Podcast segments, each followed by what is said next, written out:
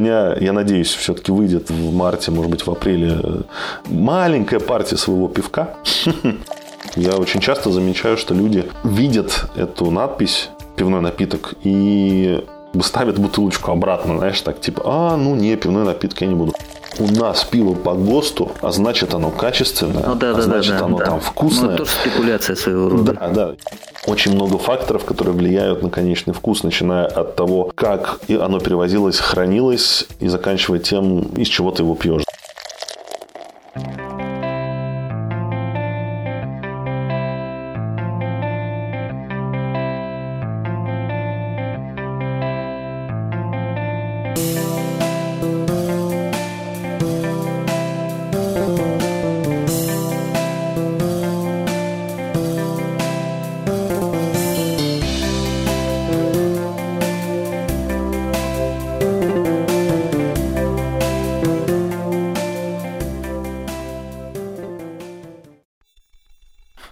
Привет, с вами подкаст проекта Бесконечности.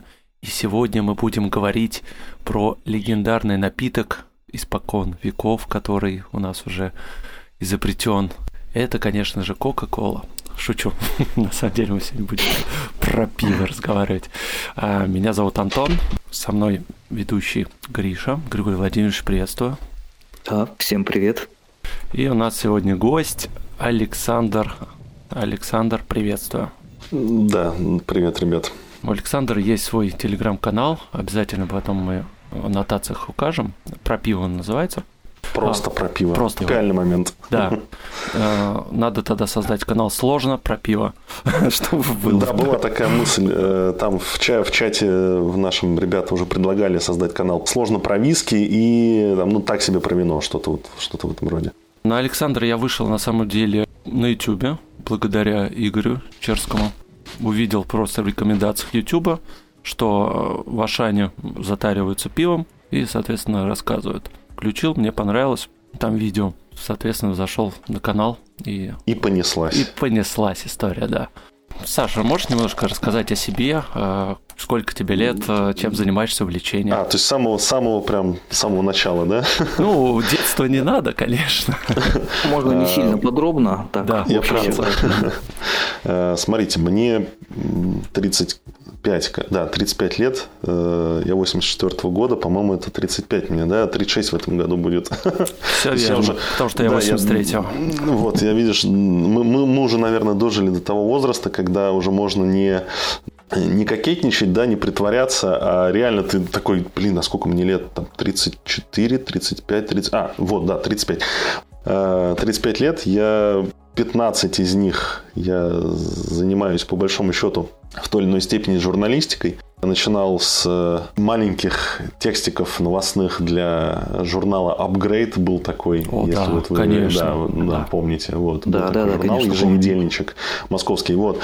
Там началась моя такая условная карьера журналистская. Потом я начал там, скакать по разным изданиям э, и бумажным, и онлайновым. Я поработал в Фере. Э, есть такой проект Фера.ру, э, знаете, наверное, да? Конечно, тоже, да, я сайт читал. Да, да, да. В Рамблере. Вот. Потом был момент, когда я работал в журнале «Максим», в интернет-подразделении этого журнала я был главным редактором сайта maximonline.ru. О, это журнал моего вот. детства, да. Ну да, вот. Я помню, как мне тогда... Я туда уходил как раз из Рамблера, из сферы, и мне на тот момент тогдашний мой начальник в сфере сказал, что ах так вот, Саша, уходишь, уходишь в порноиндустрию. Вот я ушел в Максим фактически как в порноиндустрию. Дальше был всем известный проект Хабрахабр. Я там, некоторое время им руководил, ну, в качестве менеджера проекта, руководителя проекта, я не знаю, как э, корректнее будет назвать эту позицию. Поработал я в Хабре, на самом деле очень много мест, где я так или иначе там, приложил свои руки, и, там, ноги и знания. Всех касаться не буду, но так или иначе, 15 лет э, практически я занимался в той или иной степени журналистикой. Э, в какой-то момент это все переросло в там, занятие э, соцмедиа, ну, то есть SMM, да, так называемый. Вот. Но я это тоже приписываю к журналистике, потому что, по большому счету, Ну, взаимосвязано, отчасти- да. Да, это вещи взаимосвязанные. М, И тут я так постепенно подкрадываюсь к тому, как у меня, собственно, канал появился. Вообще, откровенно говоря, сам канал был создан, ну, то есть, вот сущность, да, как канал был создан в мае 2018 года, если мне сейчас не изменяет память, Э, но полгода он простоял просто вот пустой. То есть, я даже не помню, почему я его создал. Просто вот что-то мне как-то захотелось. Э, На тот момент, я не помню, бум это был или не бум каналов. Ну, понятно, телега тогда уже была достаточно ра- распространена. Э, Я создал канал, назвал его там почему-то «Пиво мне». Вот у него такое название было изначально и, собственно, сейчас остается. Да? То есть, я- там, найти в телеге его можно по «Собачка пиво мне».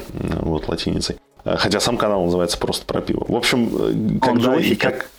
Э, Так это вот, собственно, он и Он есть. есть, да. Ага. Да, Ага, это он да, есть. да. Просто я, я не переименовываю его, потому что он много где засветился именно под А, этим понятно. Названием. Вот, и, ну, так вот, пусть, пусть, пусть будет.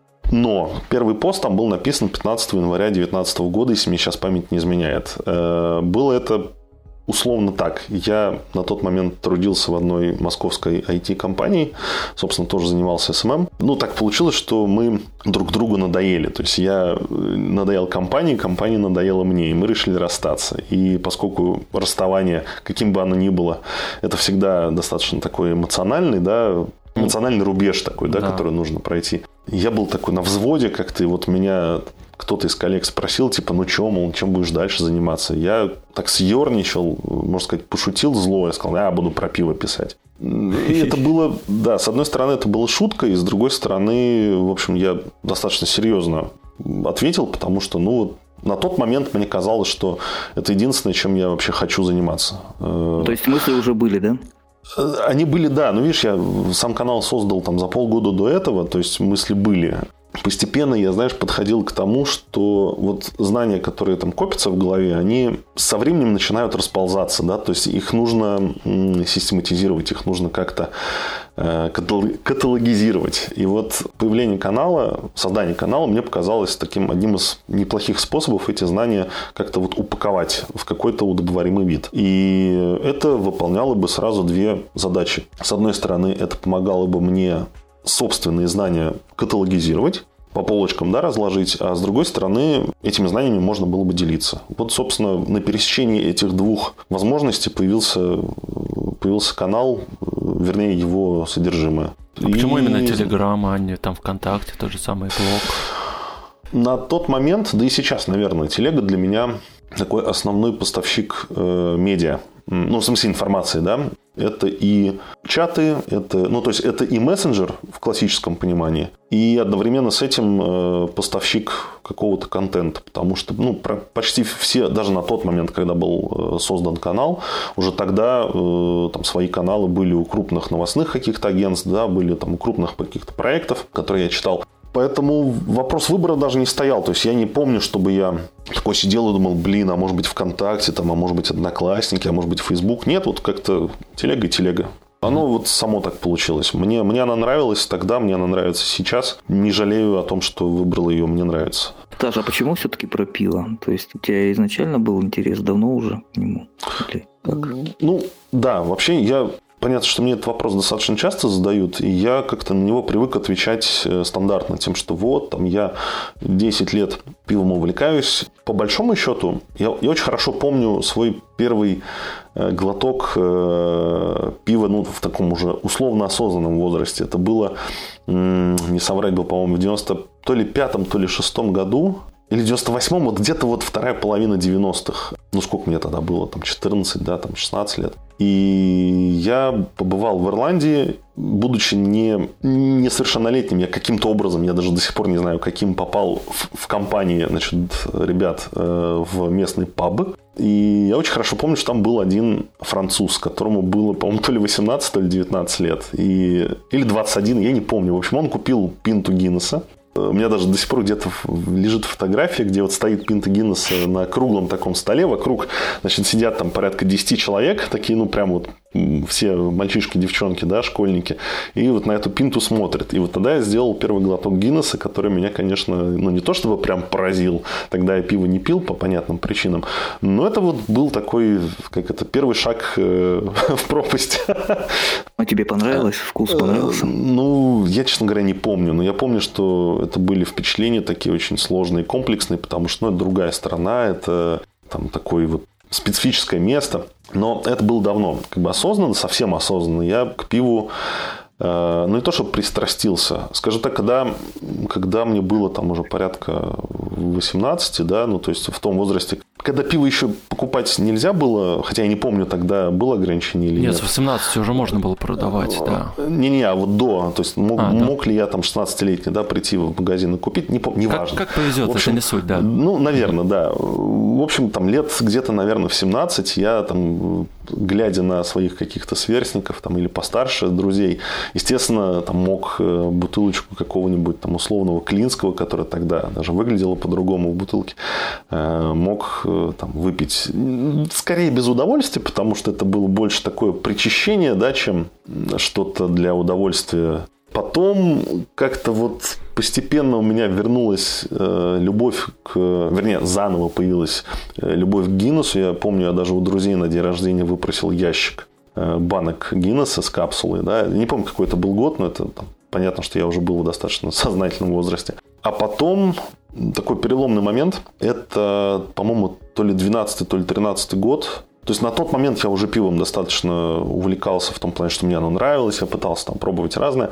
Но вот прям переломный момент был да, в 12 или 13 году, когда я побывал в Бельгии, пивоварне Кантион есть такая. Это самая старая оставшаяся в живых э, пивоварня, находящаяся в черте города Брюсселя. Все остальные пивоварни, которые были, либо закрылись, либо переехали за что называется, вот, и, ну, будучи выкупленными крупными э, компаниями пивоваренными. А Контильон – это такая маленькая частная пивоварня, ей 100 лет, там около. Она выпускает исключительно ламбики и э, на их базе, значит, сорта. И попробовав у них там пару-тройку сортов, я, конечно, был прям очень сильно поражен. То есть это настолько не соотносилось с тем пивом, которое я пробовал до этого, что это был такой шок в хорошем смысле. Да, я понял, что тогда я понял, что мир пива, он гораздо шире, он гораздо глубже и ну, то есть, знаешь, это как ты, условно говоря, всю жизнь живешь э, там, в своем каком-то городке, да, а потом, и даже не знаешь, что за, за его пределами что-то существует, а потом бац, и тебе показывают весь мир, ты такой, а, ничего себе как же, как же, что же дальше будет? Ну, Гриши это... другая фраза на этот счет. Есть всю жизнь живешь шнурки, не знаешь вкус дыни. Как-то так, да? Ну, да, можно так сказать. В любом случае, в любом случае, это был такое, было откровение, и после этого я все по наклонной поехал. То есть начал там и по пивоварням как-то ездить по возможности, с пивоварами общаться по возможности и читать всякие там книжки. Ну, интернет, понятное дело, тоже выручал и выручает до сих пор, потому что, ну, как бы глупо, да, не пользоваться возможностью интернета, когда, когда эта возможность есть. Я прошу, да, чуть-чуть назад вернусь. Угу. Журналистике ты учился этому или как пришел? Нет, ты знаешь, не учился и могу сказать, что не, мне не стыдно за это ни капли, потому что вот по моему опыту, скажем так, когда я в свое время набирал новостников, э, будучи уже руководителем там, э, отдела новостей, ну, вот, в той же Фере. Я отвечал за новости, за новостные выпуски на сайте Фера.ру. У меня были авторы, да, то есть я был редактор, у меня были авторы. Э, набирая вот этих авторов, я понял тогда одну очень такую забавную, но в то же время простую вещь, что самые адекватные, самые, скажем так, толковые авторы – это ну, там, 9 из 10 это просто вот самоучки. Э, потому что люди, которые приходили, э, там, выпускники журфака, например, да, или студенты журфака, которые уже хотели как-то подрабатывать, вот они почему-то годились меньше всего. У них было слишком много гонора, у них было, скажем так, специфические, у них были специфические способности, э, которым они были обучены вот на журфаке, да, и они как-то вот не, не подходили. То есть нужны были люди немножко другого толка. Не хочу сказать ничего плохого про выпускников журфака. но я очень хорошо запомнил фразу Парфенова, кажется. Я вот за цитату не ручаюсь, но суть ее была в том, что э, журфак это, ну, так себе. ну, то есть, при, всех, при всей своей легендарности, да, при всей своей какой-то элитарности, выпуск, там, корочка с журфака совершенно не значит, что ты будешь хорошим журналистом. И вот опять же по своему опыту, по опыту там, своих коллег бывших, э, знаю, что вот журналисты-самоучки – это, как правило, более талантливые и эффективные люди, чем э, выпускники профильных заведений. Ну, вот такой, такой взгляд у меня. Может быть, может быть я ну, не прав. Это, а наверное, можно сказать не только про журналистов, а в целом вообще про любую профессию. Ну, наверное, не соглашусь, потому что, скажем... Ну, смотри, mm-hmm. это получается так, что люди, самоучки, не просто... Ну, хотя да, бывают всякие случаи. То есть я имею в виду... Нет, просто случаи, врач, когда... врач-самоучка – это страшно, да? да? Нет, ну врач – это, конечно, да. Я имею в виду, что люди замотивированы на что-то, да, то есть если это им что-то нравится, нравится, они больше горят этим делом. Я вот с этой точки зрения. Ну, да, да, отчасти, безусловно. Но с точки, вернее, когда речь идет о журналистике, о журналистах, тут все немножко еще проще, потому что э, все, что тебе нужно, чтобы быть, э, по большому счету, хорошим, не гениальным, да, но хотя бы хорошим журналистом, это уметь выражать свои мысли письменно и разбираться в той теме, о которой ты пишешь, либо уметь э, найти информацию, которая поможет тебе разобраться. Все. Э, опять же, вот не могу не вспомнить, э, был такой журнал «Хулиган», может быть, помните? Конечно, конечно. Да, выпускался издательством Gameland. И я совершенно случайно в свое время познакомился с тогдашним его главным редактором Сашей Черных. Я тогда был студентом, там, то ли, по-моему, первокурсником. И как-то так я проникся форматом этого журнала, что мне очень захотелось начать там работать, да, мне хотелось для них писать. Я, э, ну, это была такая достаточно длинная история, неважно, в общем, я познакомился с главным редактором, случайно это было, он меня пригласил в гости в редакцию, я приехал, я там, естественно, такой, а, вау, как здорово, хотя там редакция два, два кабинетика, в общем, на весь журнал. И когда дело дошло до дела, то есть мы начали говорить о том, что вот, я ему говорю, Саш, я хочу вот для вас писать. Он говорит, отлично, супер. В чем ты разбираешься на 100%? И я такой, м-м, блин, ну вот не знаю, наверное, наверное, ни в чем. Он такой, ну, сорян, как бы вот у меня пишут только те, кто э, на 100% разбираются в той теме, которую хотят писать. Вернее, там как диалог строился немножко иначе. Он спросил меня сначала, о чем я хочу писать. Я там какие-то темы назвал. И он говорит, ты там уверен, что ты в них разбираешь на 100%? И я вот засомневался. И с тех пор в общем, меня, меня эта мысль очень часто э, догоняет, посещает э, о том, что да, хороший журналист – это тот, кто, во-первых, может грамотно излагать мысли письменно, а во-вторых, который разбирается в том, о чем пишет. Пусть не на 100% на самом деле, да, но хотя бы больше, чем там, большинство. Вот это важно.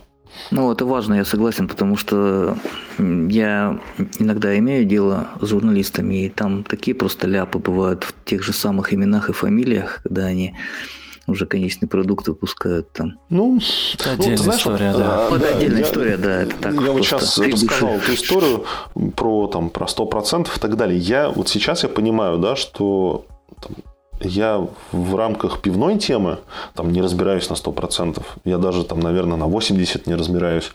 Но, во-первых, понимание этого – это хорошо, потому что, да, ну, есть там такая кривая, да, называется, как это эффект Даннинга-Крюгера, по-моему, да, когда э, человек э, некомпетентный э, более склонен считать себя компетентным, чем, собственно, наоборот. И очень здорово, так очень интересно наблюдать за собой движущимся по этой кривой, когда ты в самом начале пути такой, а, я все знаю, я все умею, и ты просто не понимаешь, на самом деле, какой э, огромный объем знаний тебе еще предстоит получить. И постепенно двигаясь, да, вот по этой вот, по этому графику, по этой кривой, ты начинаешь понимать, что, блин, ну, это как классика, да, знаю, что я ничего не знаю. Вот до этого ты доходишь в какой-то момент, и это здорово. Ты начинаешь понимать, что мир вокруг тебя сильно сложнее, чем тебе казалось там еще некоторое время назад.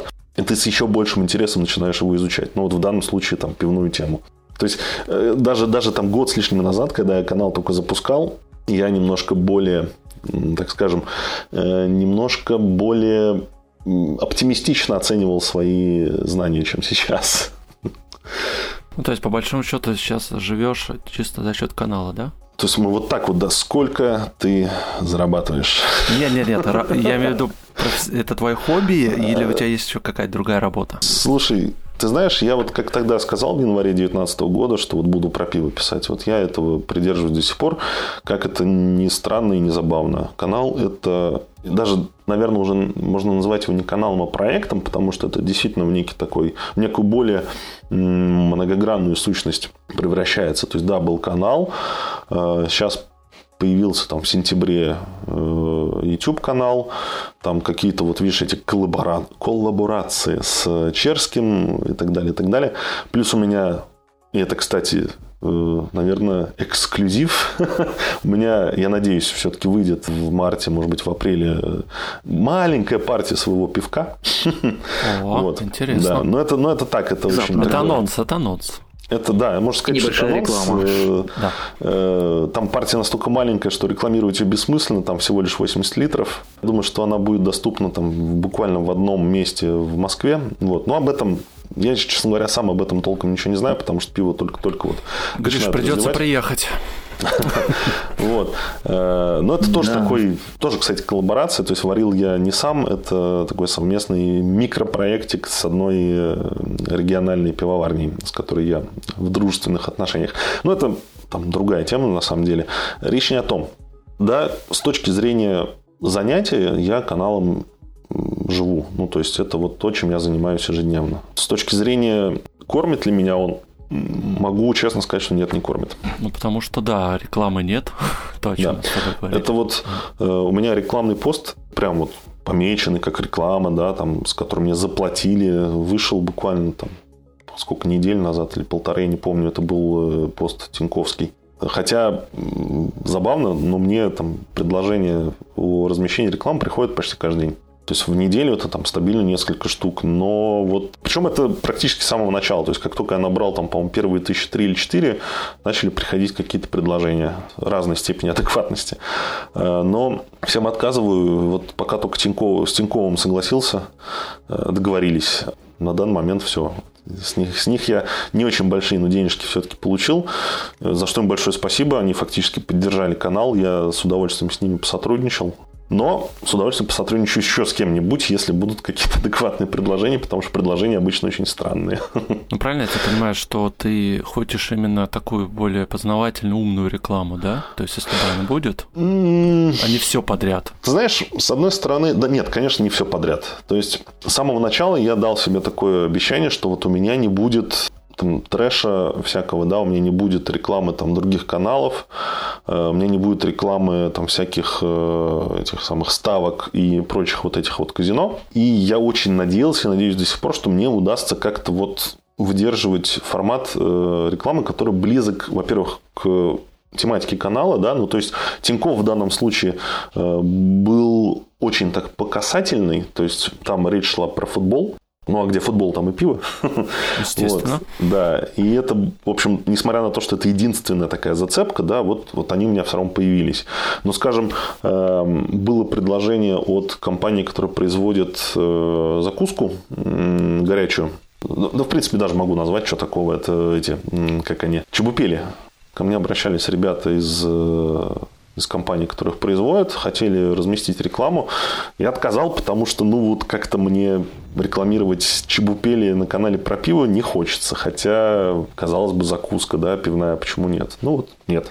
Ну, При этом, кстати, хочу сказать, что меня очень, ну, там, нередко обвиняли в том, что у меня много рекламных постов. Хотя вот по факту только, только один. Ну, такой прям вот true, true рекламный. Были партнерские, безусловно, да, в том плане, что там, я... Э, ну, понятно, знаком... YouTube это все это не считается. Э, ну да, то есть там э, обратились ко мне ребята там, из устроителей фестиваля пивного, да, я с удовольствием разместил информацию о фестивале, учитывая то, что там они мне какую-то эксклюзивную инфу предоставляли. Ну, то есть какие-то такие вот вещи не денежные, я, естественно, поддерживал, да, собственно, почему нет. А вот так, чтобы за деньги, вот один, один пост. Поэтому нет, канал меня в этом смысле. То есть, да, я живу каналом, но он меня не кормит, зараза. Пока что. Ну, понятно, это твой целенаправленный выбор все-таки. Да, да, безусловно, безусловно. Я как бы абсолютно отдаю себе отчет э, в том, что и как я делаю. Я понимаю, что я тогда понимал, что у меня займет примерно там два года на то, чтобы какой-то вот traction да, поймать дойти до стадии, когда я буду иметь право там за свою деятельность какие-то деньги просить, вот так вот давай скажем. А покупать кто-нибудь предлагал? Ой, да... А, купить канал? Купить канал, да. Нет, нет, предложений не было. Угу. Я думаю, что никому не нужен в этом плане. Окей, предлагаю тогда все-таки, наверное, по теме. Давай, да, конечно. Да. Как познавал науку пива, мы уже поняли. Вопрос у нас был, да. Вопрос следующий про виды пива, то есть их отличия. А, ну, насколько я знаю, есть а, по нашему ГОСТу, да, то есть это пиво и есть пивной напиток. Да, да. И все. В других государствах, а, ну, наверное, там как-то иначе. Можешь немножко рассказать? Ну, давай, если очень кратко, то да. наш ГОСТ, он во многом, ну, не могу сказать, что дублирует, ну, наши ГОСТы, да, пивные, они не то чтобы дублируют, но они скажем так, написаны с, с оглядкой на э, Райнхайцгебот немецкий, да, вот знаменитый этот закон о чистоте э, пива. С этим законом связано очень много разных заблуждений, там вдаваться сейчас в подробности я не буду, но если прям вот в целом и кратко, то в Германии, как и у нас, тоже есть разделение на, там, грубо говоря, пиво и там, не пиво. Вот. Другой вопрос, что в Германии с этим немножко сложнее в том плане, что там закон более такой, во-первых, он более гибкий, во-вторых, он э, в двух ипостасях существует. Там часть ну, вернее, есть закон, который регулирует э, пивоварение в Баварии, а есть закон, который регулирует пивоварение и ну, вообще пивную индустрию во всей стране в целом. Они там чуть-чуть отличаются, но опять же это там все нюансы. У нас, да, вот есть пиво, есть пивной напиток.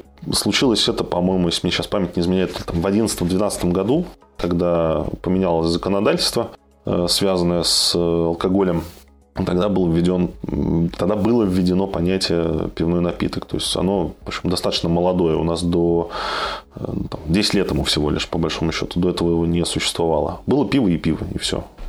Мне кажется, сейчас мало вообще кто понимает и знает, что тот же самый Рец какой-нибудь, э, это пиво и пиво.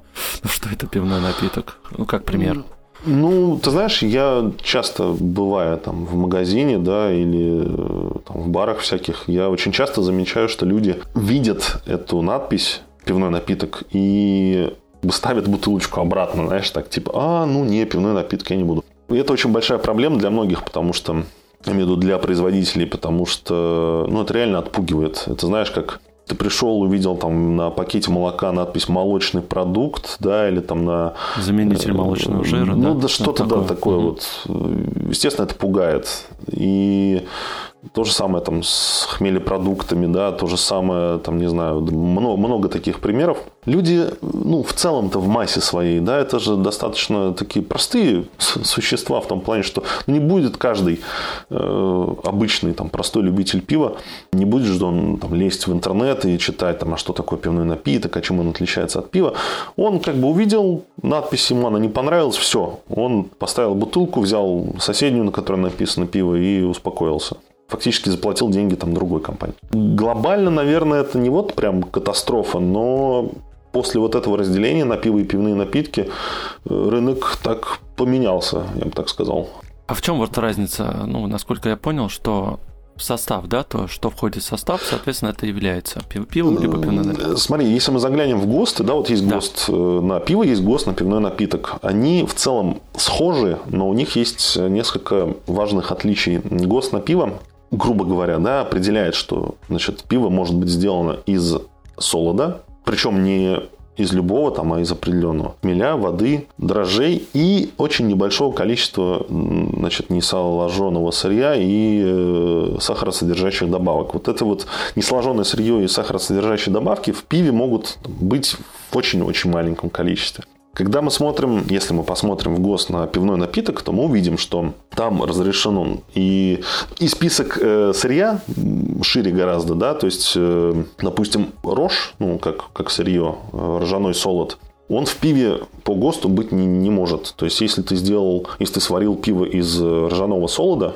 то он автоматически становится, э, оно, пиво, автоматически становится пивным напитком. Потому что в гости на пиво ржаной солод не предусмотрен, а он предусмотрен в э, гости на пивной напиток. И то же самое касается несоложенного сырья и сахаросодержащих продуктов. В пивном напитке он, эти вещи допускаются в больших количествах, в больших объемах. Плюс еще есть такой нюанс. Э, пивной напиток не может быть крепче, по-моему, 7 градусов, если я сейчас не ошибаюсь. А пиво может. И вот таких э, коллизий странных, их достаточно много. И это очень больно делает многим производителям пива, особенно крафтовикам. Но это если вот в подробности не вдаваться. Поэтому, если очень кратко, то разница лишь в том, что в пивной напиток это то же самое пиво, просто с большими допусками по ингредиентам. Вот, скажем mm-hmm. так. Ну, ты вроде все не так давно писал, что ГОСТ сейчас планирует поменять. Ему, во-первых, давно пора уже на покой этому ГОСТу, да, нынешнему, но он, он объективно устарел. Он очень... Во-первых, он тянется с советских времен. То есть, если мы сравним э, ГОСТ, который был там в 50-х, 60-х годах, то есть уже там больше 50 лет, да, больше полувека, это огромный срок для любой индустрии, по большому счету, то можно проследить очень много, параллелей много между теми ГОСТами, которые были тогда, 50 лет назад, и сейчас. Они разные, безусловно, но вот преемственность, она все равно есть, и это не очень хорошо.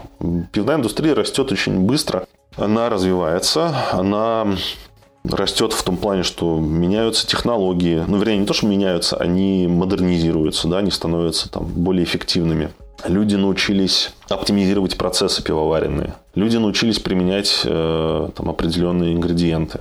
Эти вещи должны, по идее, в законодательстве быть отражены, потому что тот же закон о чистоте пива Райнхайцгебот немецкий, о котором я чуть раньше говорил, он, повторюсь, чуть более гибкий, да, он со временем менялся много раз. Туда вписывались новые ингредиенты, там менялись какие-то формулировки и так далее. У нас ГОСТ немножечко вот в этом плане более такой замшелый. И да, по идее его должны поменять. Э, мысли об этом у государства ходят давно. Ну вот на что поменяют, пока неизвестно. Есть опасения, что кардинально ничего не поменяется. То есть там будут такие небольшие, хотя и приятные изменения, но в целом это будет такая скорее, это будут косметические изменения. Ну, простой обыватель наверняка опять ничего не заметит. Нет, абсолютно точно, абсолютно точно. То есть Совершенно точно останется разделение на пиво и пивные напитки. Возможно, там будет введено еще такое понятие, как э, пиво особое, по-моему, или там специальное. По-моему, специальное. Посмотрим. В любом случае, раньше, чем... То есть в этом году ничего не случится, скорее всего, только в следующем. Ты говорил уже, что на производстве бывал. Угу. Ты за границей и в России. Можешь немножко рассказать, где бывал, и, где тебе больше там, нравилось? Там. Да. И, и за границей у нас... А в чем э, разница, если Да, есть? в чем разница, если есть? Ну, смотрите, вот с одной стороны, есть современные заводы. Да? Возьмем, например, такую компанию, вернее, марку пива называется Гролш. Ну, все знают. Да, бутылочки с бугельной пробкой, вот этой вот красивой. Пивоварня находится в Нидерландах. Это очень современный, новый, ну, такой достаточно новый э, завод. Очень большой, очень современный, очень красивый. И возьмем нашу подмосковную пивоварню, которая называется МПК, да, Мытищинская. Московская пивоваренная компания называется. Находится в Мытищах формально. Они очень похожи. То есть вот я был и там, и там, и могу сказать, что они ну не то чтобы близнецы-братья, но по духу, по там, внешнему виду, по технологической составляющей они очень похожи. И я не могу сказать, что там лучше, а здесь хуже или там наоборот. Это большие компании, они, у них там современное оборудование. И поскольку пивоварение, повторюсь, это ну, такой уже достаточно взрослый процесс, он э, достаточно современный в том плане, что там очень много технологий э, участвуют, современных, опять же прогрессивное производство с точки зрения технологий. И там, и там одинаково. я не могу сказать, что вот в мытищах как-то хуже, а в Нидерландах лучше. С другой стороны, есть маленькие пивоварни, э, но тут уже, наверное, немножко не в нашу пользу будет, ну, в целом история. Ты имеешь в виду какую-нибудь там чешская маленькая пивоварня, да, к примеру? Ну, я, я там скорее про бельгийские, например, ну, там первым, первым мне в голову приходят бельгийские небольшие пивоварни, там их достаточно много опять же, достаточно сложно сравнивать, потому что э, российское пивоварение очень молодое. Ну, то есть, по сравнению с европейским, мы прям вот еще такие детишки, но, но мы молодцы все равно.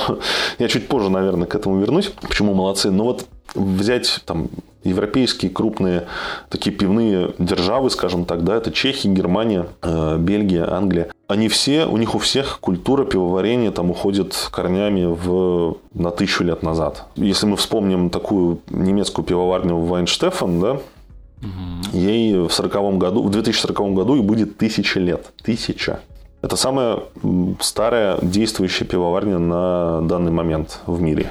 Учитывая то, что у нас пивоварение современное, скажем так, началось, ну, вернее, не современное, а осознанное, давайте так скажем, началось там с фон Вакана, да, который в Самаре э, открыл, там, построил свой завод, который у него потом отжали и так далее, ну, на котором, собственно, Жигулевская производится по сей день. Если считать, что с него началось пивоварение в России, относительно современной России, или там на Руси, вот, то мы, конечно, очень молоденькие, пока у нас э, еще не все хорошо в целом там с качеством, в целом с пониманием того, что нужно людям, потому что это же, понимаете, какая штука? Пивоварение – это две стороны, да, с одной стороны пивовары, а с другой стороны потребители. Невозможно создать хороший, качественный рынок э, без обеих вот этих вот составляющих чтобы в стране варилось хорошее пиво качественное, нужно не только, чтобы его кто-то варил, да, но чтобы его кто-то покупал, пил и разбирался в нем.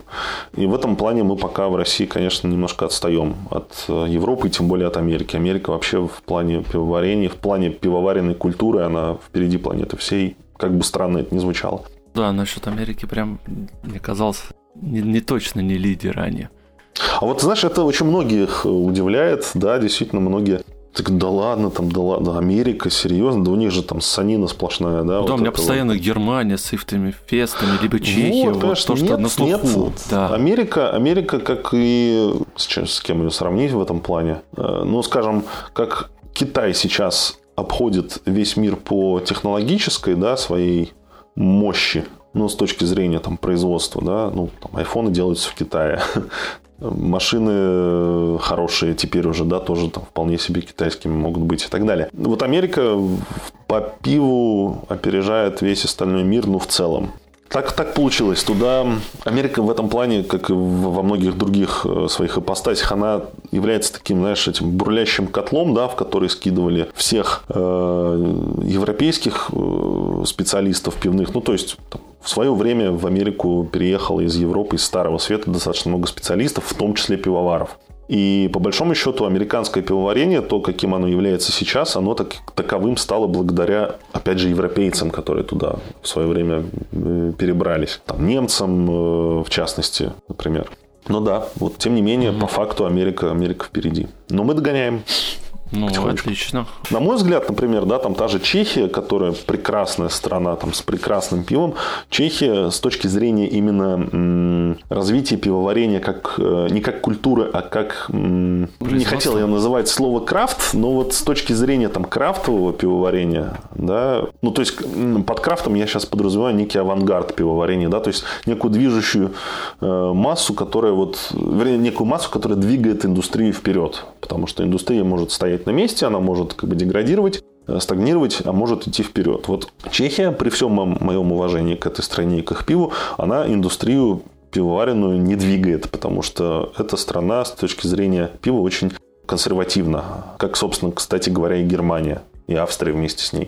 То есть вот это вот близлежащие страны, ну, Чехия, Австрия, Германия, они все достаточно консервативны и не очень... Народ местный не очень крафт жалует как ну, как ну, как, как нечто что, новое, да, в мире новое, пива. Ага. Да, а нам в этом плане проще. У нас, поскольку культура пивоваренная не успела сложиться как таковая, да, мы такие сразу хоп и на крафт начали переходить. Ну, я сейчас утрирую немножко, но вот суть, суть в этом. И с Америкой в целом так же. То есть, да, у них там пиво тоже достаточно давно было, но они на как бы паровозом пивоваренной индустрии мировой стали вот именно потому, что они у них не было вот этого якоря, который их держал, такого же якоря, который держит сейчас Чехию и Германию. У меня такой вопрос. Вспомнить вот советское время, там, наверное, пиво какое было? Жигулевское, наверное, да, в советское время? Какой Слушай, ну, зависит от периода, там были разные. Было ну, сначала 4 возьми... сорта, потом 6, там, потом больше. Да, да, да.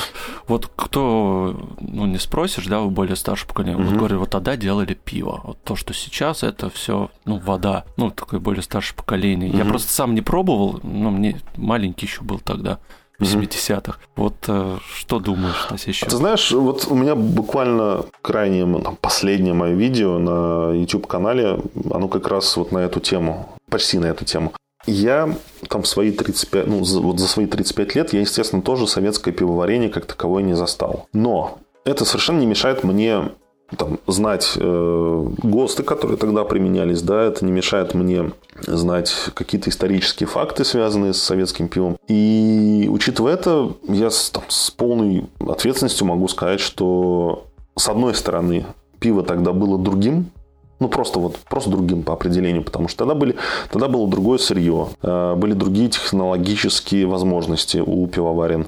Тогда были другие вкусы у людей. Я сейчас объясню, к чему именно я это говорю за те десятки лет, которые прошли там, со времен советских э, до нашего времени, э, вкусы у людей поменялись, технологии продвинулись, в том числе и те технологии, которые отвечают за выращивание и подготовку сырья. Грубо говоря, на тот момент, когда там варилась э, условная Жигулевская в советское время, там, в 50-е, в 60-е годы, сортов хмеля было там, полтора да, в России, в СССР. Сейчас э, сортов хмеля там, сотни, да, можешь выбрать вообще что угодно. И то же самое касается других ингредиентов, там, солодов. То же самое касается штаммов дрожжей. Очень большая вариативность. И возвращаясь к тому, что вот вкусы поменялись, вот есть такой забавный факт, который почему-то мало кто учитывает, когда говорит, что вот раньше было пиво, а сейчас вода. Если оперировать термином вода как символом того, что вот пиво было, э, вернее, пиво сейчас такое простенькое водянистое, да, неплотное, то как раз-таки было наоборот. Если посмотреть в те же ГОСТы, заглянуть в советские, они вообще доступны. Тоже Жигулевская на протяжении всего своего жизненного пути от фон Вакана до развала СССР, оно было не крепче там, 3,8% по объему спирта. Сейчас да, 3,8%, да, 3,8% сейчас это практически нижний порог того, э, что можно встретить на пивных полках. Да? То есть у тебя средней крепости, нормальной крепости, стандартной крепости пива, это, как правило, там в районе 5. Вот это то, что ты можешь встретить там ну да, вот, 4,7 я да, сейчас тоже вижу 5. Просто да. на, на, наугад бутылку берешь, и с очень большой вероятностью там будет там, порядка 5% э, спирта по объему. И Жигулевская, если уж говорить о нем как о самом популярном сорте, как о самом известном, э, оно было гораздо легче. И вот если говорить о водянистости, вот оно как раз э, было водянистым. И я, повторюсь, подчеркну, я могу об этом говорить совершенно уверенно и не стесняясь, э, даже не пробовав там большую часть того пива, которое тогда было доступно, да, потому что как бы на этикетке вот есть информация о плотности там, и о крепости. Крепость говорит о том, что, вернее, плотность начального сусла и крепость говорит о том, каким пиво было изначально в виде сусла, да, и каким, как оно выбродило. И исходя из этого, из этих там цифр можно составить мнение хотя бы о том, насколько водянистое было пиво. О вкусе я ничего не говорю. Вот э, прям подчеркиваю, Вкус – это абсолютно субъективная вещь. Рассуждать о нем я не, не вижу смысла, да и не имею права, наверное. Опять же, потому что не пробовал да, советское пиво. Но если там, говорить о том, лучше оно или хуже, наверное, тоже не, не те термины. Не в, этой, не в этом разрезе на, на пиво надо смотреть. Э, но точно известно доподлинно, что тогда производства не имели таких возможностей поддерживать там, санитарную чистоту, да, поддерживать там, идеальную чистоту на производстве, как сейчас. Контроль Поэтому, качества, да? Контроль качества, да, и так далее. Поэтому, да, ну, это объективная как бы объективный факт, это правда, к сожалению, да, что тогда вот многое пиво, не берусь сказать, что прям большинство, но многие сорта, выпускаемые там, на многих заводах, они страдали от э, заражения, от низкого качества в этом, в этом смысле. Причем пиво хранилось э, там несколько дней, да, и э, почему сейчас этот э, фактор используют очень многие как там маркетинговый трюк, да, когда пишут на бутылках там хранится 7 дней, там успейте выпить. И это преподносится как как некое преимущество пива. На самом деле это, конечно, недостаток, потому что я об этом писал не раз, я об этом там на YouTube-канале у себя говорил. Хорошо сваренное, качественно сваренное, хорошо упакованное, то есть ну, закупоренное да, э, пиво, которое не подцепило никакой заразы по пути, которое, даже если оно не проходило стадию пастеризации, то есть обеззараживания, оно проживет гораздо дольше, чем 7 дней.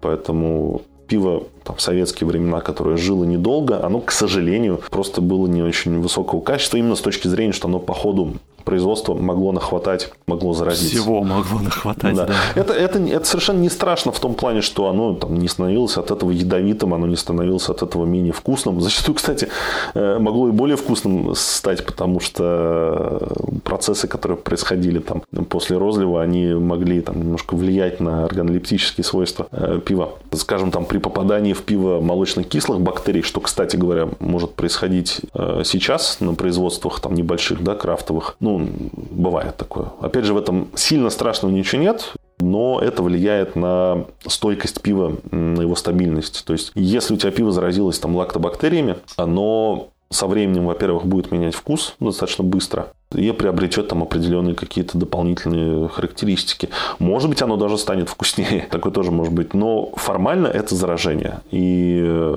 опять же, по факту это заражение приводит к тому, что у тебя пиво долго не живет. Называется размельчание мифов. Ну, у меня на YouTube, вот видишь, вышел уже один ролик как раз вот про мифы родом из СССР. Вот я частично сейчас э, как раз озвучил те мысли, которые я там высказывал. И впереди будет, наверное, еще там ролика 4, потому что мифов э, там два с половиной десятка набралось. А ты пробовал советское пиво? А, ты как я, я более вот старшее вот, поколение. Да, я вот сейчас сижу и вспоминаю.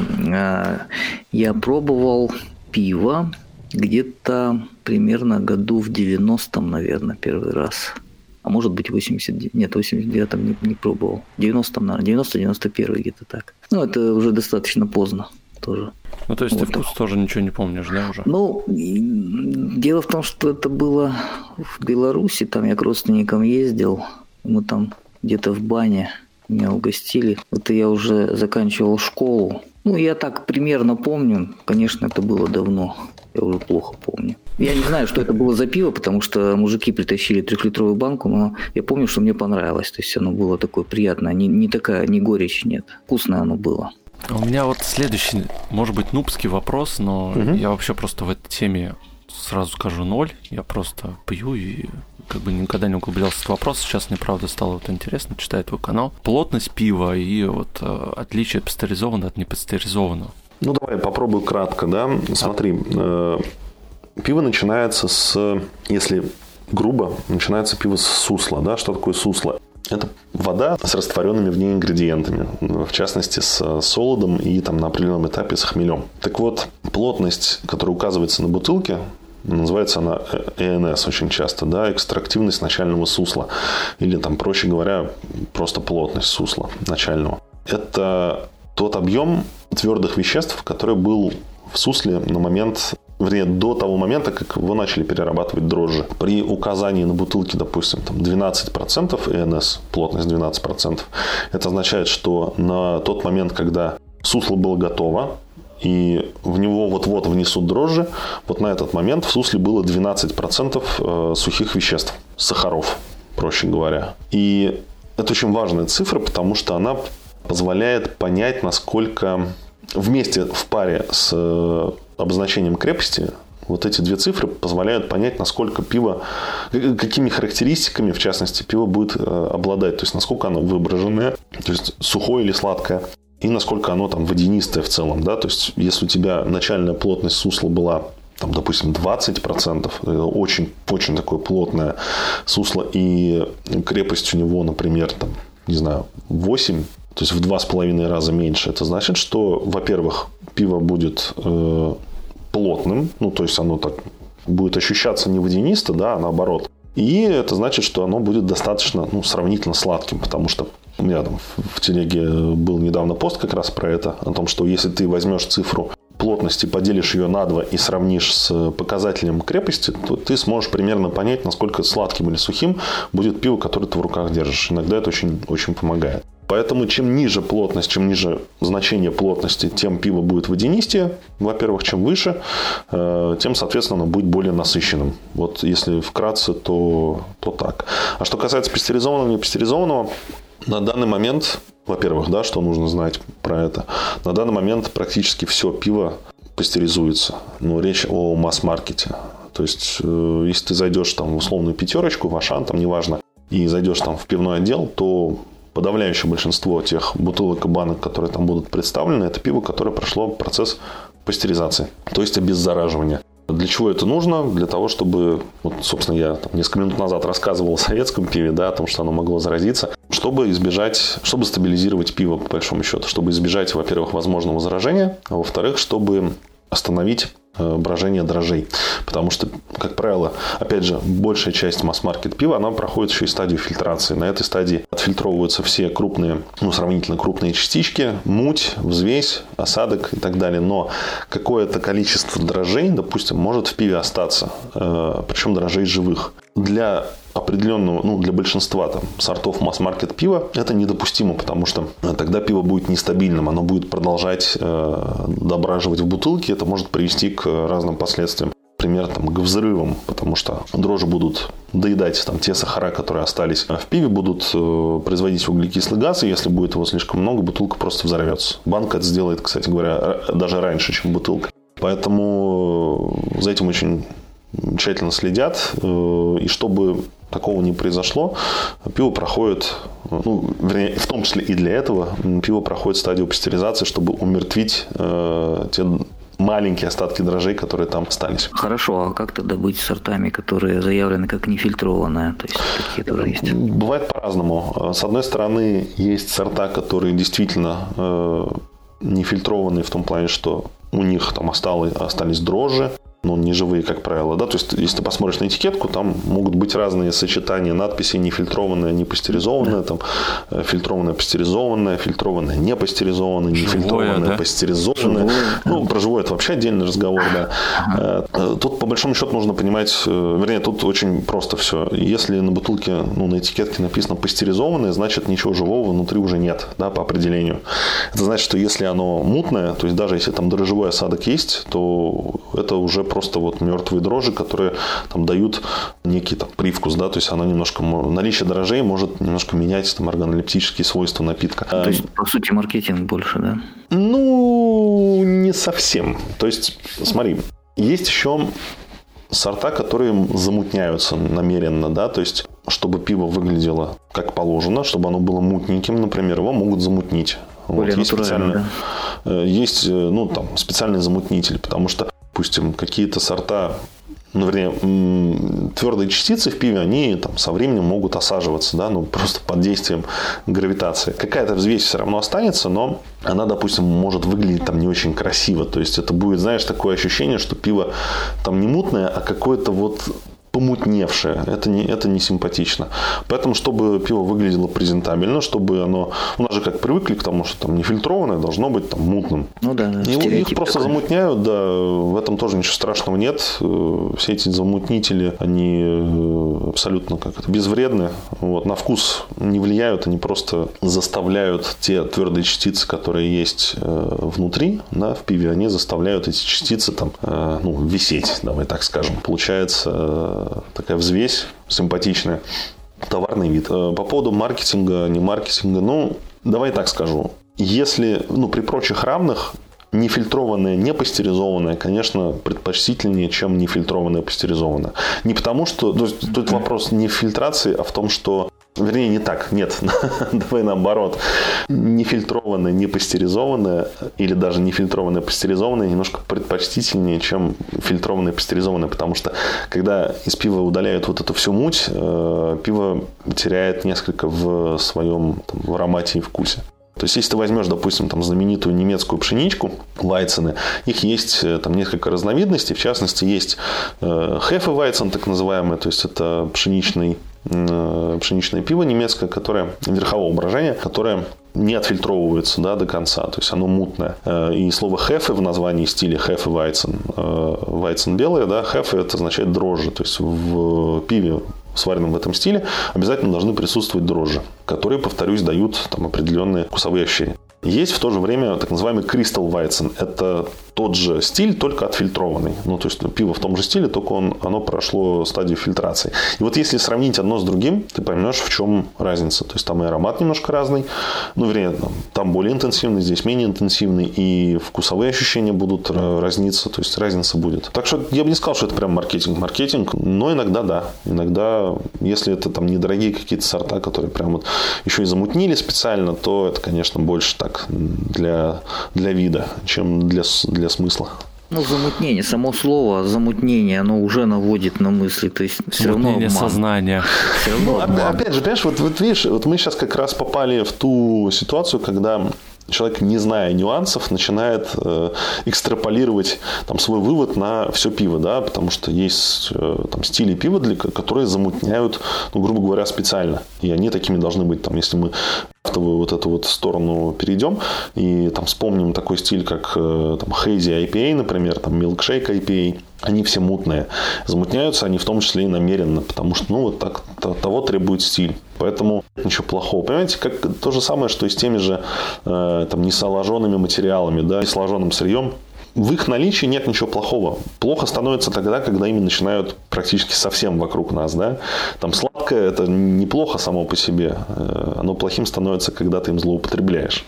Понятно, так, когда так, спекуляции какие-то появляются, но ну, тут да. Э, главное, что вы производите, ну, как сейчас попробую мысль выразить, просто зачастую получается такая ситуация, что производитель предоставляет продукт э, нефильтрованное пиво как натуральный продукт постольку, поскольку его специально специально не фильтровали, что это остаточный какой-то осадок от там чего-то там. Брожения. До там, солода и все прочего, а не какой-то замутнитель. Я вот это вот имею в виду. Это все равно обман mm. получается. Если, там, если на бутылке, на банке написано, что, там, не знаю, не фильтрованная, да, а внутри, допустим, нет дрожжей, ну, то есть там нет дрожжевого осадка, но есть просто вот это вот взвесь, то есть само пиво мутное, а дрожжевого осадка нет. Вот это, ну, наверное, там с некоторым, в некотором смысле можно назвать, ну, не то, что обманом, но это такая там, манипуляция. Лукавство, лукавство. Лукавство, да, давай назовем так. Но надо сказать, что таким страдают... Ты знаешь, вот гораздо больше лукавства – это писать на этикетке там сварено по ГОСТу, потому что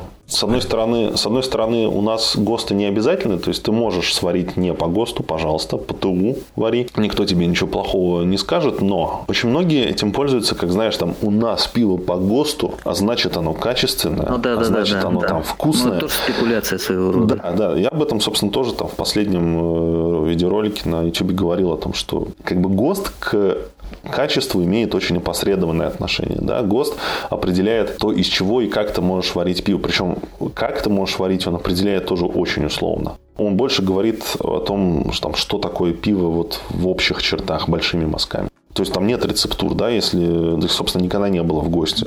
Поэтому лепить там надпись «сварено по ГОСТу» и топить за то, что вот раз по ГОСТу, значит, это качественно, вкусно и круто, вот это вот лукавство. Вот это, вот это не очень хорошо. Ты сказал вот про живое, что это отдельная тема. Ой, ну, знаешь, в среди что вкладывать, что вкладывать тех, кто, в термин живое. Да, да, среди тех, кто пиво любит, кто его уважает и кто старается там, в нем разбираться, среди этих людей термин живое это такая, такое ругательство прям очень жесткая. Потому что живым в пиве могут являться только две вещи. Это либо дрожжи, ну, вернее, это дрожжи и, в худшем случае, э, бактерии, которые туда попали, как бы, которых там быть не должно. Я, опять же, сейчас немножко утрирую, но в хорошем смысле под термином «живое пиво» подразумевается пиво, в котором есть дрожжи, и они не умерли, да, то есть они там не были убиты пастеризацией, и они да. продолжают там худо-бедно да. что-то делать. Живые организмы а, какие-то как, присутствуют. Да, какие-то какие остаточные сахара там, э, доедать и э, там, таким образом менять э, вкус и аромат пива, там, его крепость в том числе. К сожалению, очень часто под термином «живое» подразумевается просто нефильтрованное пиво. То есть то, которое прошло там, стадию пастеризации. Это вообще как бы клиника, да, то есть когда ты видишь там на этикетке написано «живой», переворачиваешь, смотришь на контр-этикетку, а там такой там нефильтрованный, пастеризованный, такой, блин, ну как бы, ребят, там либо трусы наденьте, либо крестик снимите. Но бывает такое, что пиво, да, нефильтрованное, да, не пастеризованное, и да, оно типа живое, но опять же, как бы вот вокруг этого термина столько возникло там лишней возни, скажем так, да, столько мифов, что от него него, наверное, в пору уже лучше отказаться, чем продолжать его использовать и по делу, и без дела. как у меня, у меня лично, да, к нему отношение скорее негативное к этому термину. Ну, потому что есть более правильные слова для того, чтобы описать э, пиво, которое другие Понятно, сам живым. термин немножко некорректный получается. Тогда. Он, понимаешь, тут даже не то, чтобы он некорректный, он скорее... Понимаешь, это то же самое, что с крафтом. У любого термина модного, да, возьми любой, там, не знаю, эмо, там, э, хипстер, крафт, там, да что угодно.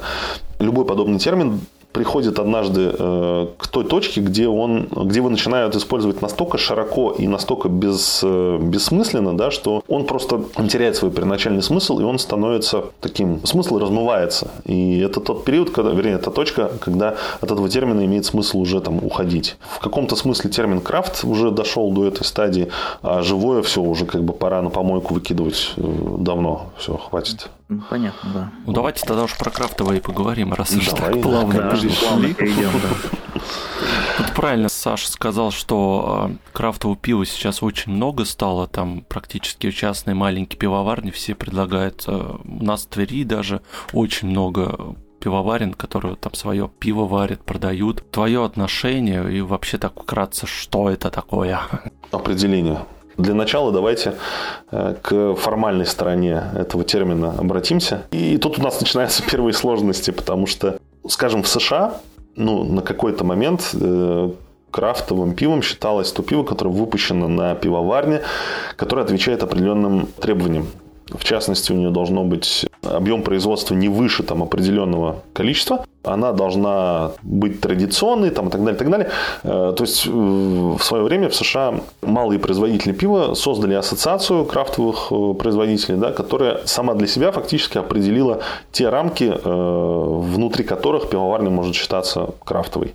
У нас такого, такого регламентирования нету. Поэтому термин очень такой размытый, очень э, неоднозначный, и каждый, наверное, понимает его по-своему. В целом, наверное, можно исходить из объема. То есть, если ты маленький, то ты, наверное, да, можешь, с большей вероятностью можешь называться крафтовой пивоварней. С другой стороны, есть обратные примеры, когда какая-нибудь пивоварня, например, Джоус, всем известная, да, российская пивоварня находится на Урале, там недалеко от Екатеринбурга, в Заречном. Это большая компания. Это компания, которая, ну, пивоваренная, которая продает свои пиво уже даже в Китае.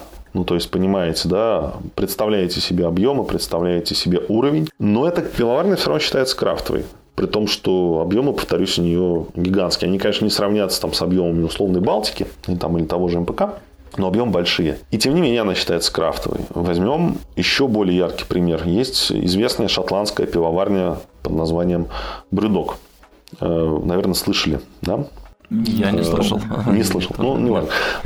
Это крупная шотландская пивоварня, она достаточно, ну, там, сравнительно молодая, но она, тем не менее, очень, очень крупная, очень большая, она выпускает огромное количество пива. Она выросла за последние годы очень сильно, и все равно она считается крафтовой. Ну, кто-то там может из э, любителей пива может считать ее там уже не крафтовой, потому что она большая. Но, тем не менее, в общем сознании она все равно остается крафтовой. А дальше начинаются, знаете, такие интересные мысленные эксперименты. Например, э, вот что будет, если там маленькая компания пивоваренная будет выпускать масс-маркет пива, да, то есть она там будет выпускать, там, не знаю, три вида лагера, там, не знаю, единичку, двойку и тройку, да, по примере там Балтики. Это будет там такой лагерь, секой лагерь, там и третий лагерь. Вот можно ли будет считать ее крафтовой?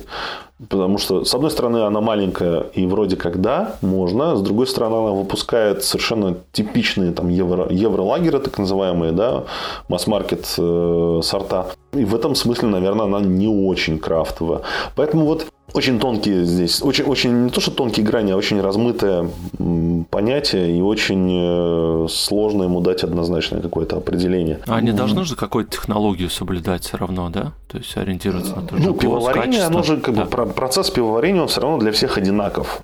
Подразумевает одни и те же стадии, он подра- подразумевает одни и те же там, технологические какие-то нюансы и так далее. То есть, э, ну, грубо говоря, это не автомобиль, да, который с одной стороны, его можно собрать на заводе там, при помощи роботов, а с другой стороны, можно там, у себя на заднем дворе э, из говна и вермишели там, собрать какую-то э, самоходную тачку. И то, и то можно считать в некотором смысле там, автомобилем, да, но совершенно разные э, способы создания. Вот с пивом немножко не так, вернее, совсем не так. Э, Да, у тебя могут быть разные технологические какие-то приблуды технические, у тебя могут быть э, там разные рецепты, там разные, может быть, даже подходы в целом, но, вернее, в частностях, но в целом у тебя все равно процесс пивоварения одинаковый для всех, потому что, ну, это больше там химия. То есть ты э, взял зерно, ты сделал из него затор, ты подогрел его, это сусло, да, закинул туда хмеля, охладил,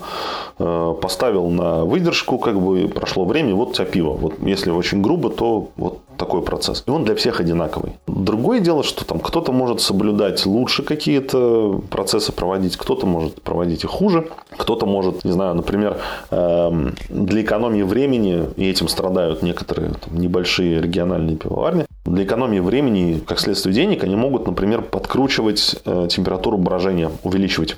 Это, с одной стороны, подгоняет дрожжи, то есть дрожжи начинают быстрее работать, быстрее сбраживать сусло, но в то же время они начинают вырабатывать э, дополнительные спирты, которых в пиве быть не должно. Ну, вернее, их э, в таком количестве быть не должно. Как следствие, получается продукт, который обладает э, характеристиками, которыми он обладать не должен. То есть, оно там будет, например, каким-то ну, сивухой вонять, да, вот сивушными маслами. Потому что в какой-то момент ребята подкрутили температуру, заставили дрожжей работать быстрее, да, сэкономили там себе какие-то дни, как следствие какие-то деньги, но на выходе получился там, объективно не очень качественный продукт. Такие вещи могут быть. Такими вещами могут страдать там, малые пивоварни в большей степени, конечно, чем большие, по понятной причине, да, потому что э, большие компании там проще следить за качеством, потому что все автоматизировано, компьютеризировано и так далее. Ну и плюс репутация. То есть, если у тебя, ну, вернее, даже репутация, ладно, э, ну, то есть, можно себе представить, что там, и многие, кстати, так думают, что большая компания, там, типа Балтики или МПК, или там еще кого-то, э, что им плевать вообще на качество, да, что они там плюют на свою репутацию, что они будут просто тупо делать бабло. Можно представить себе, что даже это так, но на больших заводах, если ты сварил, там, не знаю, партию пива, а партия пива это, грубо говоря, там, полмиллиона тонн, да, например, ну, то есть, вот цилиндрическо-конический танк, который стоит на э, пресловутом заводе МПК, там один из танков, да, их там много. Вот один такой танк вмещает в себя там 560, по-моему, э, тысяч литров. То есть, это полмиллиона литров пива. И представь себе, что у тебя вот эти полмиллиона литров пива э, запоролись, да, ну, то есть, там, ты допустил заражение или, там, не знаю, что-то неправильно сделал, у тебя полмиллиона литров пива просто на выброс. Да, да. да ну, и как убытки, бы, да. Да, это огромные убытки. И, естественно, этого никто не хочет. То есть, когда ты маленькая пивоварня, у тебя ЦКТшечка, там, не знаю, на, на тонну, допустим, да, тонна, и то много. Но там запорол тонну, ладно. Ну, то есть, это, конечно, тоже плохо, но это, в конце концов, знаешь, как есть такое мнение, что сварил неудачно, ну, ладно, там, назвал, значит, э, по-другому, там, не знаю, варил э, какой-нибудь один стиль, да, получился в другом, ну, там, переназвал, как бы, перепечатал этикетки, наклеил, отправил, как бы все продалось. Э, с одной стороны, это такая почти шутка, с другой стороны, ну, были прецеденты, когда э, там крафтовые пивоварни достаточно известные делали, э, ну, откровенно хреновые партии, и которые там и взрывались в банках, и которые, ну, просто там невкусные были, которые были заражены и так далее. То есть малое пивоварение этим страдает немножко больше, и это плохо с одной стороны, но это нормально, потому что как бы, малое пивоварение тоже начинается с чего-то, да, оно тоже растет. Это в Америке сейчас там на каждой маленькой крафтовой пивоварне вообще прекрасные стоят оборудование, замечательные профессионалы с этим оборудованием работают. У нас немножечко так более... Мы немножко там позади в этом плане, да. И опять же, я не хочу никого обидеть там ни, ни про кого ничего плохого сказать. Э, но мы в этом плане, так, многие из наших отечественных крафтовых пивоваренок, э, малых пивоваренок, они такие начинающие, да, то есть они могут, у них там и оборудование попроще, и там специалисты поплоше. Вот, и пиво как на выходе может качеством гулять очень сильно. Вот это, кстати говоря, интересный э, фактор. Главное отличие большой пивоварни от маленькой не в качестве даже, там, не во вкусе, а в том, что большая пивоварня э, умеет держать качество на определенном уровне. Ну, вернее, даже не столько качества, сколько вообще, как бы, то есть они выпустили сорт, и они могут, ну, максимально, как бы, э, не отходя от получившегося результата, выпускать его там годами потому что позволяют э, профессионализм, технологии, техника и так далее. Малое пивоварение такого преимущества в основном лишено. И, опять же, вернусь назад, да, и оборудование похуже, и профессионализм может не хватать. Как следствие, у тебя качество, вкусовые характеристики могут немножечко гулять. С одной стороны, это здорово, потому что ты, покупая там каждую неделю новое там, пиво из новой партии, можешь там, немножко что-то новое в нем искать. Да? С другой стороны, ты не можешь рассчитывать на постоянство. Почему очень многие, да практически все, э, такие ну, что называется, прошаренные давние любители пива, и в частности, кстати, пивовары, даже крафтовики, все эти люди э, с удовольствием берут э, масс-маркетовые, э, масс-маркетовые сорта, в том числе евро, евролагеры, кому нравится, потому что это стабильность и гарантия того, что ты вот там полгода назад купил, и вот сейчас купил, и у тебя вкус особо не изменится. А у тебя есть сейчас цель вот пройти по всем этим частным пивоварням и большим и вот попробовать везде? Занимаешься этим?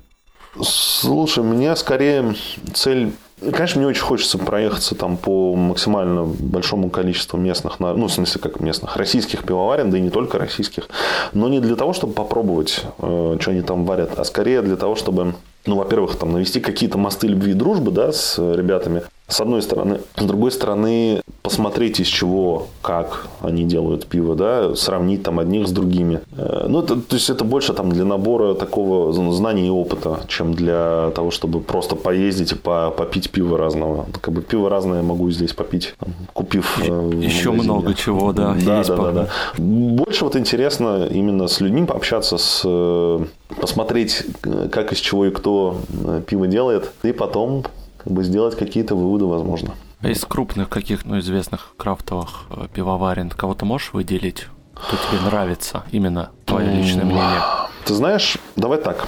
Я могу назвать я назову сейчас тех, кого я считаю как минимум интересными, да, ну то есть у них... Ну да, это не реклама, просто... Не-не-не, да, я просто к чему? Я, э, у меня нет там любимых сортов пива, да, они у меня меняются периодически. То есть я там год назад или даже там полгода назад там пил одно, сейчас могу там пить другое. Это не значит, что то перестало нравиться, а это начало, или там то э, хуже, это лучше. Просто вот, ну, там, периодически какие-то предпочтения меняются. И среди там тех же крафтовых сортов я не могу сказать, что у меня есть какие-то любимые вещи. Но есть пивоварни, которые я уважаю, продукцию которых я ценю за во-первых, э, качество, во-вторых, за оригинальность, и в-третьих, за, ну, скажем так, по совокупности заслуг, это, это Айвбрю, это Штамбир, это Акаривер, это Глетчер, как ни странно, хотя Глетчер считается ну, в среде любителей крафтового пива, Глетчер считается такой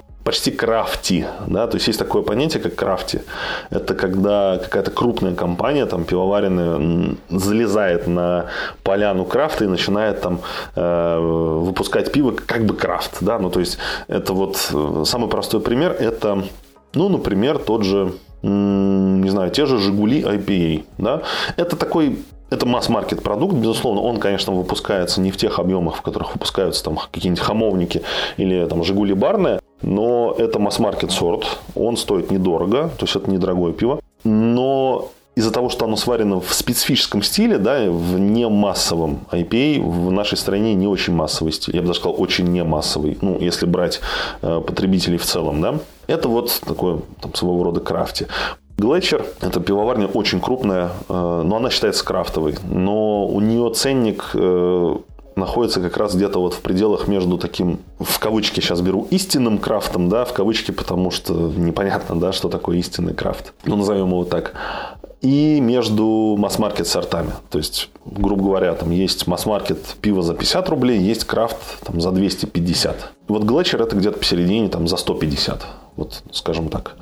И, Среднячок. Да, да. И вот, вот Глетчер я уважаю за то, что у них, э, во-первых, есть интересные сорта, у них есть интерес, ну, сорта в интересных стилях. Они, на мой взгляд, очень хорошо справляются с э, удержанием качества на одном и том же уровне. При этом они крупные, да. Вот, знаешь, есть у многих, опять же, там, поклонников пива такой баг. Многим стыдно хвалить крупные компании. Чем крупнее компания, тем, тем, тем сложнее ее похвалить. Потому что свои заклюют. Ну, то есть, когда ты говоришь, э, там, типа, а мне нравится там Балтика трешка, такие, фу, да ладно, там, да ты чё, там, да как ты можешь, там, да вон же сколько хорошего крафта и так далее. Я, например, там, с удовольствием пью там, продукцию МПК, да, которая там, стоит недорого, но в то же время ценю какие-то крафтовые сорта. Вот, Слушай, мне, вот насчет... мне не стыдно признаться. А? Насчет Балтики, вот у а, меня да. с детства, пока не забыл вопрос, говорили, это же порошковое пиво, как вы можете его пить? Сколько это правда или это все это были вымыслы? Слушай, это, наверное, самый известный э, миф, да? миф, да, ну один из самых известных. Известнее его, наверное, только миф про то, что пиво там делается э, с добавлением спирта. Сейчас я как-то вот попробую очень кратко, сжато, но в то же время понятно объяснить, почему это не так. Доказать, вернее, да. Смотри, Порошок, даже если представь, давай пойдем от обратного, да, давай мы представим, что пиво из, из порошка делают. Чтобы получить ага. порошок, чтобы получить порошок, что нужно сделать? Ну, порошок этот нужно из чего-то приготовить, правильно? Чтобы получить пиво, а не какой-то другой напиток, э, этот порошок придется сделать из э, сырья, из зерна, да, из солода все равно. А чтобы оно еще было там охмеленное, нужно будет добавить хмеля. Но можно, окей, представить, что хмель тоже там у нас условно порошкообразный. Ну, то есть, в любом случае, этот порошок нужно из чего-то получить. Его даже можно получить. Если ты сваришь сусло, то есть ты возьмешь как бы стандартный ингредиент, ты сваришь сусло, выпаришь из него всю воду, которая в нем была, и высушишь прям вот до основания, ты получишь некую, в итоге ты можешь получить порошок. Ну, нечто порошкообразное как сухое молоко, да? Такое сухое молоко? Это молоко, которое было, э, из которого вы, ну, там, из которого изъяли всю влагу. Правильно? Да. Ну, логично, да. Так есть. Вот если предположить, что с пивом можно сделать то же самое, но да, можно, действительно. То есть ты возьмешь соло, э, повторюсь, ты возьмешь сусло, выпари, избавишь его от воды, и на выходе получишь порошок. Окей. Но дело-то в том, что чтобы этот порошок получить, тебе нужно затратить силы, время, энергию, как следствие деньги. И при прочих... Зачем это делать? Да, при прочих бы равных, да, то есть ты производство порошка пивного, если бы оно, если бы он существовал, а он существует, но это там вообще отдельная история, то есть ты можешь там пойти в магазин купить э, порошок э, и использовать его как э, ну, основу для сусла, да. Точно так же, как ты можешь пойти купить э, охмеленное сусло в виде такого, знаешь, как даже не кисель, а такой как мед, это такой почти медообразная такая субстанция, это которая просто разводится водой, и ты возвращаешься как бы обратно к суслу, которое, которое ты можешь получить, э, там, просто смешав воду с ингредиентами, да, с измельченными. То есть это делается для удобства, в частности для удобства домашнего пивоварения. Так вот, если представить, что условная Балтика начнет там Балтику трешку свою варить из э, порошка, то стоить это пиво будет сильно дороже, потому что для производства порошка из сусла нужно, нужно потратить какие-то деньги. Э, зачем, когда можно просто как бы все делать из натуральных ингредиентов? Вообще пиво это один из самых натуральных напитков и вообще продуктов питания ever, потому что в нем э, это простой напиток с точки зрения ингредиентовки, да, с точки, с точки зрения состава он простой настолько, что там ну, просто нечего заменять на что-то. Зерно, ну, дешевый продукт. Там хмель, ну, не очень дешевый, но его там нужно не очень много. Во всяком случае, для масс-маркет сортов. Вода, ну, считай, дармовая, да, ты ее там добываешь из-под земли. Вот. Ну, понятно, э, просто нецелесообразно там. Да, в этом, в этом просто нет, э, нет экономической ну, откуда тогда выгоды. миф такой пошел? А Это, я сейчас наверное, объясню. опять незнание, может, какого-то. Э, ты знаешь, есть такая штука, называется кизельгур. Это такая остаточная порода, добывается из земли. Она представляет собой... Внешне это порошок. Вот если ты загуглишь кизельгур, то увидишь такой ну, условно белый, такой серый порошочек, э, как мука. Она, по-моему, даже ну, там у нее какое-то название есть, типа земляная мука или что-то такое, не помню. Кизельгур. Это Ага, открыл. Э, если, если посмотреть в микроскоп, то можно будет видеть, что это остатки водорослей, э, каменелости, да, и остатки микроорганизмов морских. То есть это такой очень мелкопористый материал. Как он на песок похож? Да, да. Вот если там ты загуглишь кизельгур, там, не знаю, увеличение или что-нибудь такое, ты там увидишь, из чего он, собственно, песчиночки, вот, как эти песчиночки выглядят. Так вот, этот кизельгур используется на пивоварнях для фильтрации. Это очень хороший фильтр. Поскольку это, повторюсь, мелкопористый материал, он э, пропускает через себя воду, не пропуская при этом достаточно крупные частицы. Его используют э, в кизельгуровых фильтрах для фильтрации пива там, на определенных стадиях производства. Он выглядит как порошок. И э, вот эти мифы о том, что у меня муж сестры, брата, жены там, работал на заводе и видел, как подвозят, там, не знаю, мешки с порошком, вот это, собственно, мог быть кизельгур вполне. Как вариант. Как второй вариант, это мог быть хмель э, измельченный в виде, например, пилет, э, пилетиков таких, ну, гранул маленьких. Издалека он может выглядеть как зеленый порошок. Но там частицы, они, конечно, гораздо крупнее. Они такие, ну, там, с, не знаю, там, с чем сравнить. Ну, крупнее песка, естественно. Там, может быть, пол сантиметра, да, в диаметре. То есть издалека можно принять там за какой-то порошок. Особенно, когда ты его засыпаешь в, э, в чан. Да? Если там какой-нибудь чувак проходил мимо на пивоварне там, увидел, как пивовар-технолог засыпает из мешка в чан какой-то порошок, этим порошком мог быть э, просто хмель, например, да, вот этот гранулированный. Вот такой, такой миф. У меня почему-то вот сразу вспоминается, помните, вот эти юпи, просто добавь воды, соки ну, все. Даже, даже если ты возьмешь, э, даже если ты возьмешь порошок пивной, условный, да, то есть там, окей, тебе удалось там сделать, допустим, ты сварил пиво, какое-нибудь плотное. Ты выпарил из него, опять же, всю воду, ты сделал из него порошок. Окей. Разведи его водой, ты не получишь тот же самый напиток, который был до этого по понятной причине. Потому что в пиве есть не просто вода и какие-то сухие вещества, да, растворенные в ней, а есть еще спирт, спирты, вернее, разные в разном соотношении. Эфиры, фенолы и прочие-прочие вещи, которые потеряются после того, как ты сублимируешь продукт и разбавишь его потом обычной водой. Поэтому есть, э, я не помню, кто точно был, э, по-моему, это был то ли Желагин, то ли Смирнов, Женя, не помню. Короче, кто-то из э, вот, проекта «Беру выходной», кажется. Тема была такая, что даем миллион рублей тому, кто принесет, докажет, покажет порошковое пиво. Да? Миллион рублей, естественно, никому не достался, потому что никто не смог этого Никто порошковое пиво, да, там не принес, не сделал и так далее. Ну, то есть, понимаешь, это была такая больше, это был больше степ.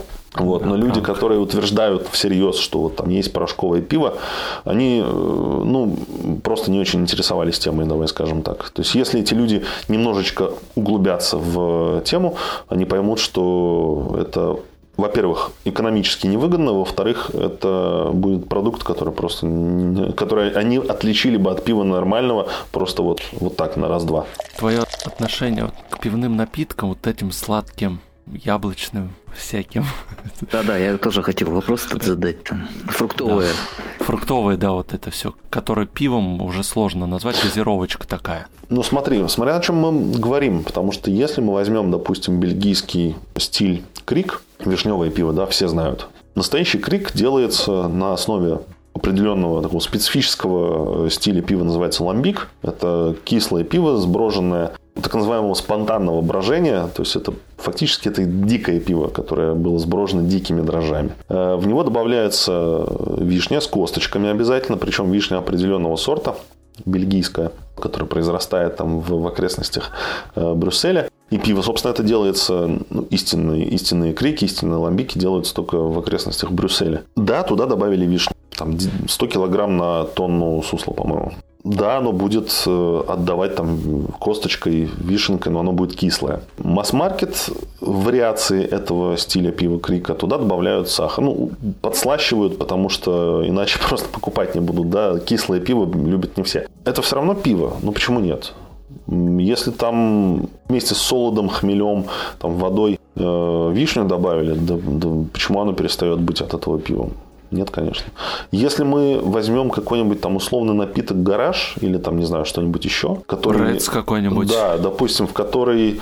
Э, это тоже пиво, в принципе. Ну, то есть, с формальной точки зрения, это тоже пиво. Другой вопрос, что конкретно отдельно взятый потребитель пивом считает. Да? Есть люди, которые там вишневое пиво за пиво не считают, потому что считают, что нет, вот все, в пиве должно быть солод, вода, хмель и дрожжи. И все, и больше ничего. Как только там, не знаю, он видит э, на этикетке там слово вишня, да, или там яблоко, не знаю, что угодно, он такой, хоп, нет, все это не пиво. Но при этом почему-то...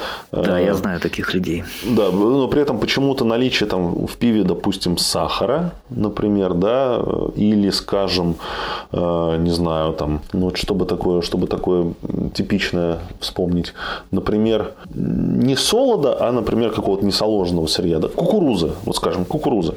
Почему-то вот на кукурузу так, кукурузу так сильно негативно не реагирует большинство, а на вишню многие реагируют. То есть с вишней не пиво, а с кукурузой пиво. Ну, при том, что с тем и с тем лично для меня и то, и другое на пивность пива не влияет никак. Да, это расширяет рамки и границы там, привычного, но не более того. А если взять, вернусь обратно, да, если взять там какие-то рэцы и прочее, ну да, это там, в меньшей степени пиво, скажем так. Потому что, ну, давайте так определим. Вот э, я бы для себя определил так. Как только в, в пиве, я, в принципе, этого придерживаюсь мнения действительно по жизни. Если я пробую какой-то сорт и не чувствую в нем пивной составляющей, той, которая должна быть характерна для этого стиля, да, ну, это, конечно, скорее плохо, чем хорошо. То есть, для примера можем взять э, очень модные, популярные сейчас томатные гозы.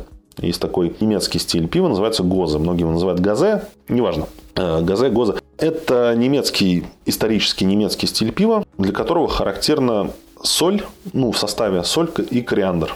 И в последнее там время еще и, э, по-моему, лактоза. Специфический стиль. Многие его не понимают, потому что на привычное пиво со вкусом пива оно не похоже. Да? У него есть соленость, в нем есть вот некая такая э, лимонность, которая дает, как ни странно, кориандр. И в целом это такое очень нетипичное для большинства пиво, но это все равно пиво. Ему э, там гораздо больше лет, чем там, условной Балтики. И когда некоторое время назад там Денис Сальников есть такой, да, из э, пивоварни Салденс, достаточно известный, выпустил томатный газе, гозы.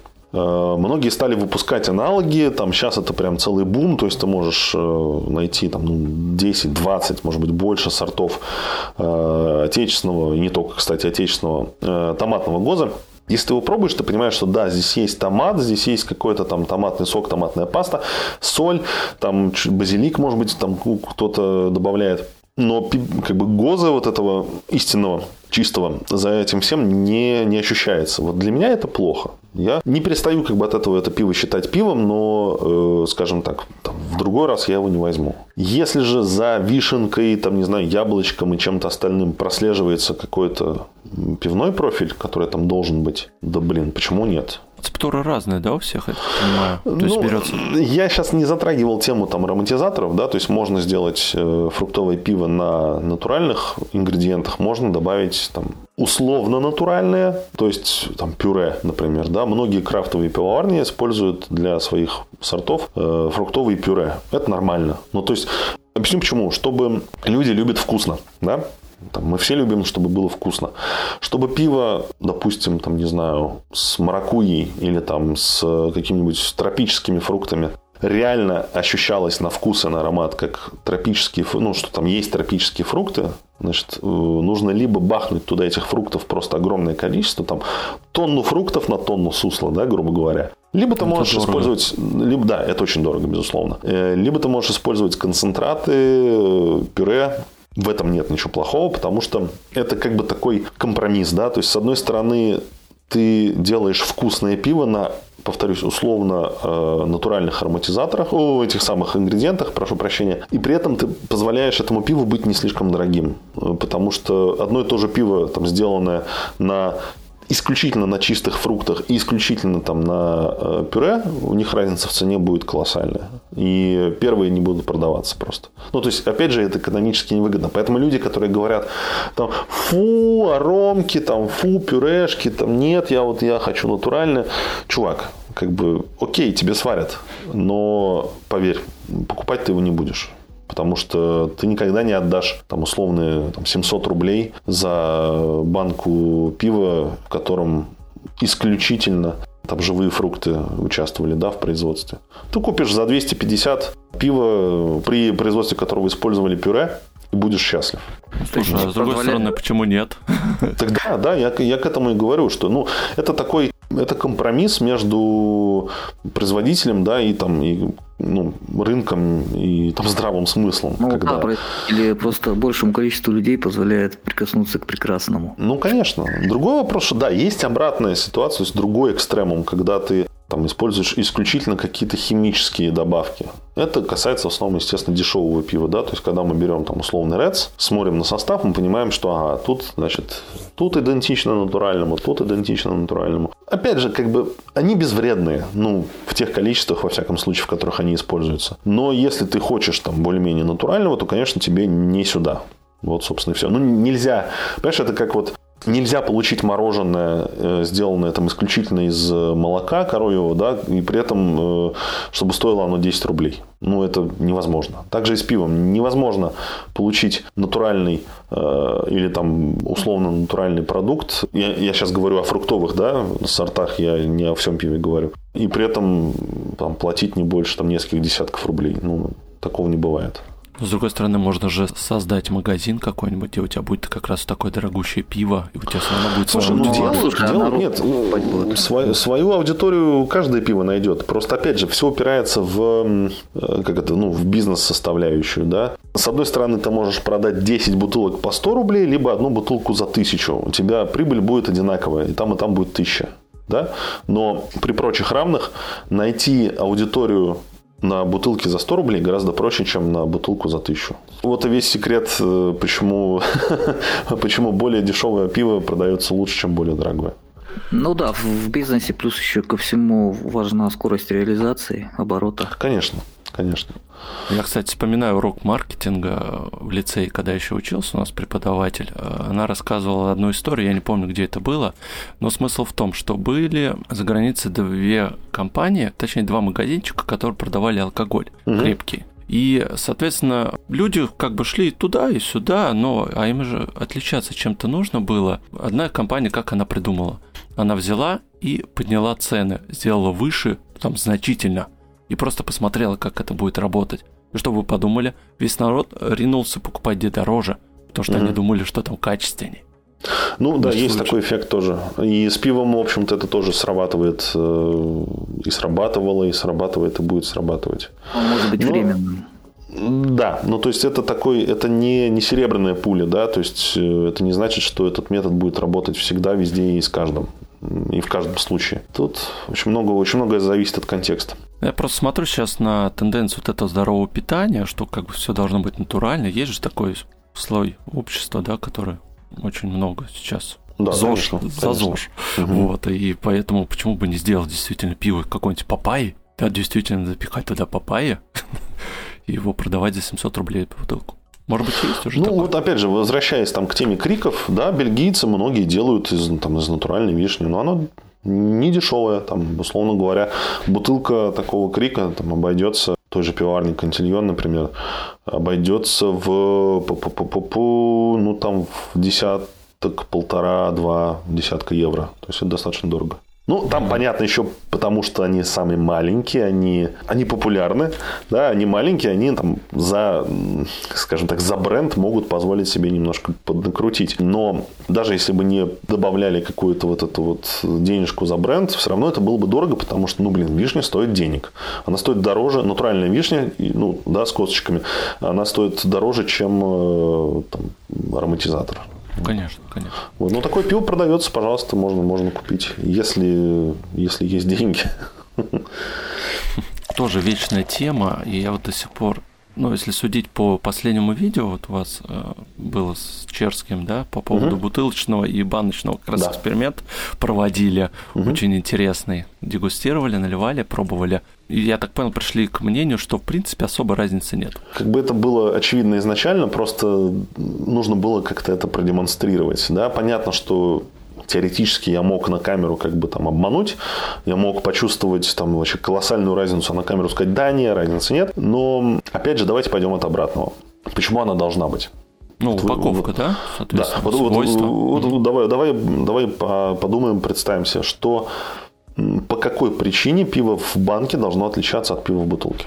Ну, например, я, как вот предполагаю, что в бутылке, хотя опять-таки, ну, в бутылку солнечные лучи проникают, да, что типа они могут окислять как-то или Ну, еще условно, да, проникают. Условно, да, конечно. Но Условно. в бутылке, в общем-то, делаются из темного стекла тоже. Да. Чтобы он не проникало. Так, ну, допустим, да, есть такое. Ну, вот какие еще варианты есть? Ну, вариант, например, еще тот такой, что банки они делают из алюминия. Хотя, с Мгм. другой стороны, на алюминии, на, как на металле, у него очень такая устойчивая окисная пленка находится, которая химически, в общем-то, Ну, ты почти прав. Смотри, во-первых, стекло... Давай про прозрачность и про контакт пива с, э, с материалом, да? Стекло – материал инертный. Ну, то есть, э, жидкость любая, там, в том числе пиво, оно со стеклом не взаимодействует никак. То есть, они живут рядом, как бы, да, соприкасаются, но э, друг на друга никак не влияют. В банке, современные алюминиевые банки, изнутри выложены так называемым лайнером, да, ну, то есть покрытие там присутствует тоже, кстати говоря, естественно, нейтральное, то есть инертное, которое никак, во-первых, оно никак не взаимодействует с пивом, то есть они там, не, не вступают в химическую связь. И, во-вторых, э, это покрытие не дает пиву вступить в контакт э, с алюминием. Поэтому и там, и там контакт со стенками ничего не дает. Э, Что касается прозрачности, да, бутылки формально воздух, не воздух, а свет пропускают лучше, чем банки. Банки не пропускают вообще. Бутылки пропускают, но настолько маленькое количество, что э, настолько маленький объем, что этим объемом можно пренебречь в целом. То есть э, бутылка из коричневого стекла, она называется, кстати, оливковым. О, не оливковым, этот, э, прошу прощения, э, эмбер. Это по-русски как Янтарь. Янтарь, да, янтарное стекло, совершенно верно. Вот, из янтарного стекла бутылки, они пропускают там какое-то очень маленькое количество света. Э, Зеленые бутылки пропускают чуть больше. Э, Есть еще прозрачные, ну, бутылки из прозрачного стекла, они пропускают свет достаточно хорошо, но в пиво, в такое пиво, которое продается в светлых бутылках, добавляется стабилизатор, аскорбиновая кислота, всем известная, да, аскорбинка. Она позволяет э, спасти пиво от э, солнечного света и от окисления. Ну, вот как следствие. Многие сорта пива так стабилизируются. Опять же, это нормально, в этом нет ничего плохого. На той же короне экстра, да, вот пиво мексиканское, да, знаменитое, там можно в составе увидеть э, аскорбиновую кислоту. Так вот, разницы просто неоткуда взяться. Э, Учитывая то, что на заводах пиво разливается из одних и тех же танков, разница в, во вкусе, в аромате может появиться только после того, как пиво было выпущено. Завод в этом плане как бы не виноват. То есть он, если он упаковал, ну, то есть сделал, разлил, закупорил пиво корректно, то на выходе с завода оно абсолютно идентичное. Абсолютно идентичное. Разница может быть впоследствии из-за того, что там здесь да, свет проникает, тут свет не проникает, но это на, длин, на, на, на дальней дистанции. То есть, если у тебя и то, и другое пиво постояло, там, условно говоря, 6-8 месяцев, да, разница ну, может быть. В видео с Черским единственная разница, которая была замечена, но существенная, да, это в случае с пивом Козел, где отличалось, отличался немножко вкус. И в остальных случаях отличалась немножко карбонизация, уровень карбонизации. Но это можно объяснить тоже разными факторами. В том числе и тем, что пиво просто производилось на разных заводах. Какая тара дороже в производстве, стеклянная или вот? М, Алюминий дороже, банка дороже будет. Но она, м, тут, понимаешь, какая штука, с одной стороны банка дороже, с другой стороны она легче и компактнее. То есть у тебя м, один и тот же объем пива перевозимый да, в неком ограниченном пространстве. Ну, то есть один грузовик условно может перевести больше в баночного пива, чем бутылочного, потому что бутылка тяжелая, Ну да, и А. сте- стеклянные, они просто стенки толще просто и все. Да, да, ну, ну, представь себе, да, там бутылка, она весит немало, а баночка, что, Да. она легенькая. Да. Вот, и, соответственно, ты, с одной стороны, ты платишь больше за тару э, номинально, но ты экономишь на транспортировке, потому что тара легче и э, компактнее. Ну, все равно в конечном счете все это в ценник входит. Да, безусловно. Большой Ну, сейчас, опять же, да, если ты зайдешь в магазин, посмотришь, там, не знаю, возьмешь какой-нибудь Кар- Карлсберг или там тоже Балтику э, пресловутую, там, тройку, например, да, э, банка стоит, бутылка, у них очень часто стоит одна и та же цена. Понятно, да. Хотите, хотите свою историю расскажу? Когда еще подростком был, как раз я упоминал уже это пиво Солодов. Я любил после лицея возвращаться и его покупать. И как думаете, какой я больше любил, баночный или бутылочное? Предположу, что бутылочное. Все верно. А почему? А мне кажется, эстетика другая. А, нет, на самом деле все банально было. А вот это я про именно про пиво солдов. И почему я перестал, почему-то бутылочное у меня на подсознание это отложилось. А, точнее, баночное я пере, перестал пить после этого. А после вкусия вот это м, спиртяга я давал немножко. А вот а в бутылке такого не было. Хм. Ну, это видишь, один же, вид пива, один вид пива всего. Я понимаю, но это можно, видишь, да, объяснить э, ну, чем угодно, в том числе неправильным хранением. Очень вероятно, что баночное и бутылочное в твоем случае да, производилось на разных заводах. Где-то технологию там поднарушили, да, могли там пиво немножечко подогнать. Я рассказывал да, чуть раньше о том, что там, подкрутили э, брожение. Как бы пиво в итоге насытилось большим количеством там, лишних э, эфиров, вот, которые дают вот это вот неприятный, неприятный запах. Либо хранилось неправильно, могли там подогреть поставить рядом ну, с батареей. Да, скорее всего, наверное, хранилось, потому что тогда очень популярны были ларьки, Угу. О, ну это, да, понятно, да, дело, что и... там могли и переморозить, и перегреть, конечно, там конечно. что угодно.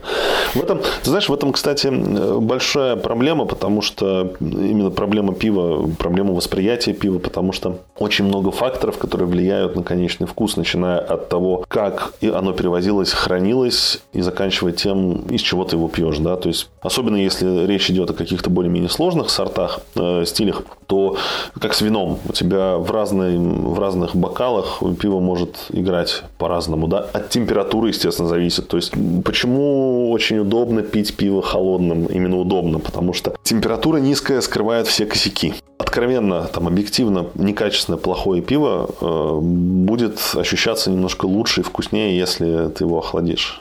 И наоборот. Соответственно, если ты его согреешь, ты почувствуешь там все косяки, они повылезают просто. Ну, вот. так все-таки лучше пить холодным или теплым? Это зависит от э, конкретного стиля. То есть, э, есть такое общее правило, оно грубое, но в целом оно работает. Чем крепче пиво, тем выше должна быть э, температура его потребления. И наоборот, соответственно, да, чем, чем оно легче, тем можно пить холоднее. Э, поэтому всякие легкие американские лагеры, э, ну, те, которые там словом light часто, да, в названии обозначаются, их можно пить вообще около ледяными, то есть ты можешь там их охладить чуть ли не до нуля. Учитывая то, что в пиве есть спирт, э, замерзать пиво будет при температурах ниже нуля чуть-чуть. Соответственно, ты можешь там на около нулевой температуры, до около нулевой температуры его охладить и загонять в себя просто вот ледяным. И особо ничего не почувствуешь. И если, ты же, если же ты возьмешь там какой-нибудь барли вайн, условно говоря, да, или там какой-нибудь квадрупель, или там какой-нибудь имперский стаут, крепкий, там, чья крепость может быть сильно за десятку, и выпьешь его холодным, ты просто как бы ну, не почувствуешь того, что должен был почувствовать. Ну, то есть, э, это перевод продукта.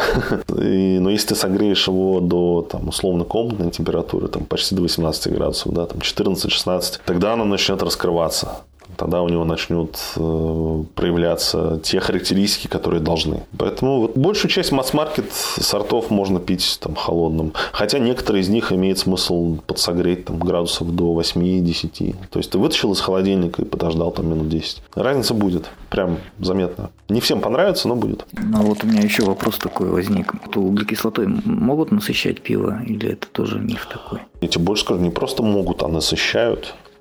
Есть... А, ага. Смотри, у меня, кстати, по-моему, да, тоже про это есть в канале э, пост, по-моему, даже не один. Опять же, постараюсь кратко. Дрожжи производят углекислоту во время брожения, да, ну, факт известный. То есть, они э, едят сахара, производят углекислоту и спирт, спирты, вернее, в основном э, этанол. Во время брожения газ как бы производится постоянно. Его настолько много, что его стравливают.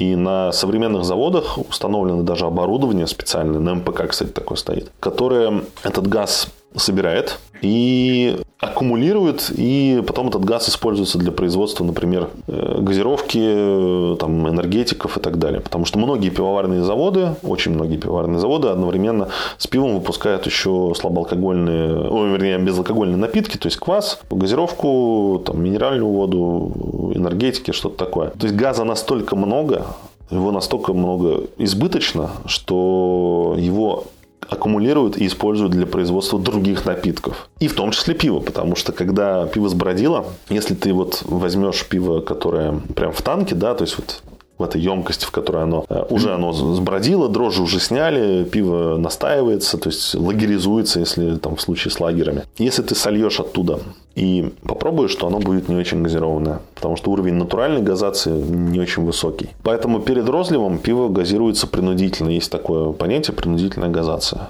карбонизация, вернее. А его всего а, насыщают? Ну, все сорта? Практически все масс-маркет сорта, да, они проходят стадию принудительной газации. Подавляющее большинство. Я, я даже, знаешь, как проще сказать, э, пиво натуральной газации, оно, как правило, определяется по надписи bottle conditioned на бутылке. То есть, если это пиво с дображиванием в бутылке, это значит, что перед укупоркой туда, во-первых, там есть дрожжи живые, да, живое пиво. Э, во-первых, там есть живые дрожжи, во-вторых, им насыпали перед укупоркой немножко сахаросодержащего чего-то, может быть, даже обычного сахара, так называемый праймер. За счет чего эти дрожжи будут жить дальше, они будут производить газ, э, ну, углекислоту, да, они будут немножко менять профиль пива, потому что продолжается брожение. И за счет этого пиво будет газироваться. То есть, собственно, это типичная схема получения домашнего пива, когда там домашник у себя на кухне в кастрюльке сварил, перелил, значит, в бродильный чайничек, закинул туда дрожжей, внес, оставил на брожение, э, при этом газ уходит, там ставится специальное да, устройство, которое позволяет газикам выходить. В итоге часть газов растворяется в пиве, но их мало. И, соответственно, если ты попробуешь это пиво, оно будет не очень газированным. Поэтому перед розливом, вернее, после розлива бутылки, перед укупоркой э, закидывается сахарок немножко. Те, кто закинул больше положенного, те потом э, по ночам э, встают от страшного взрыва, который у них там где-то случился, и идут искать э, взорвавшиеся бутылки с пивом. Такое бывает. И это, кстати, бывает и с крафтовым пивом в некоторых, э, в некоторых стилях, когда либо было заражение, там, либо вот не рассчитали с э, сахаросодержащим сырьем, и брожение продолжается, банки там взрываются, да, бутылки взрываются. Такое бывает тоже. Поэтому, да, как бы пиво газируется принудительно. Это тоже для меня в свое время был очень страшный шок. Но как бы в защиту этого можно сказать следующее, что по большому счету это тот же газ, который произвели... С одной стороны, это тот же газ, который произвели дрожжи, с другой стороны, это газ, ну, газ, который... Углекислый газ, который произвели дрожжи, и углекислый газ, который привезли в баллонах, это там один и тот же СО2. Ну, то есть, с химической точки зрения это абсолютно идентичные вещи. Поэтому без разницы, как бы, да, откуда этот газ попал в пиво. Ну, да, да. Сразу дрожжи его туда дали, или он там какой-то технологический еще процесс прошел. А расскажи еще немножко про безалкогольное пиво. Я правильно понимаю, что это ну, обычное пиво, только с помощью определенных технологий потом спирт просто удаляется оттуда? Есть разные технологии. Одни, ну, скажем так, технологии постарше, э, попримитивнее, они сводятся к тому, что э, пиву не дают насытиться этим спиртом, да, то есть дрожжи, либо останавливается брожение дрожжевое, либо используются специальные штаммы дрожжей, которые там мало выделяют, ну, меньше обычного выделяют э, спирта этилового. Современные технологии, они позволяют спирт отфильтровать на молекулярном уровне. То есть есть там обратный это осмос. вот так вот делается, да? Да, да. Ну, современные, по-моему, Балтика так делает, если сейчас ничего не путаю. А, Балтика нулевка, она сделана достаточно по-современному, в том плане, что спирт оттуда, опять же, если я сейчас правильно помню, а, удаляется ну, там, мембранами.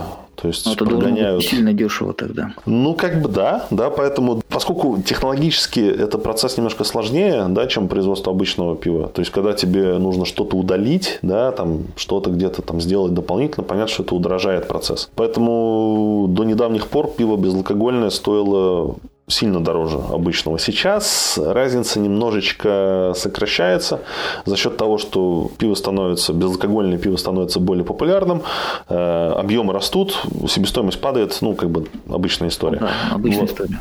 Да, поэтому сейчас, кстати, очень много появилось новых сортов безалкогольного пива. Можно зайти там в условный глобус, вот где я часто бываю. Я не знаю, у вас э, есть глобус или нет? Да, да, конечно, есть. А, ну вот, вот, тогда знаете, о чем я говорю. Э, вот это пивной отдел, да, и там прям огромная часть этого, ну, сравнительно большая часть этого пивного отдела выделена под безалкогольное пиво, и там я последний раз насчитал, по-моему, 30 сортов. 30. То есть там лет 5, тем более 10 назад о таком даже думать нельзя было. Вот. Э, какое-то пиво из них там похуже, какое-то получше, какое-то больше похоже на пиво, какое-то меньше.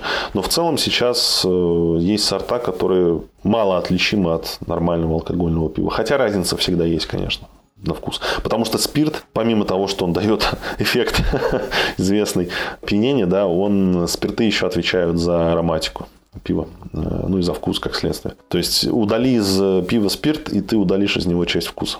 Поэтому mm-hmm. сейчас производителям приходится очень сильно э, изощряться, да, чтобы пиво не теряло там какие-то свои типичные характеристики. Да, Балтика мне нулевка нравится. Хорошее пиво. Ну, она, она считается, да, такой одной из, одной из э, самых нормальных, скажем так. Давайте в заключение, может быть, э, зададим такие по сортам уже, да, по видам точнее. Да, любимые сорта.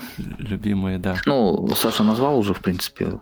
Ну, опять же, да, я, ты знаешь, я не очень люблю называть любимые сорта, потому что их нет как таковых. Есть просто сорта, которые я там чаще всего пью в последнее время, да, вот сейчас это э, Жигули IPA, который я уже упоминал, это хамовники Венская, хотя вот в последнее время я там, очень мало его пью, хотя он мне нравится нравится. Это что еще? Что еще такого я постоянно там могу себе покупать? Вообще я люблю кислое пиво во всем его разнообразии.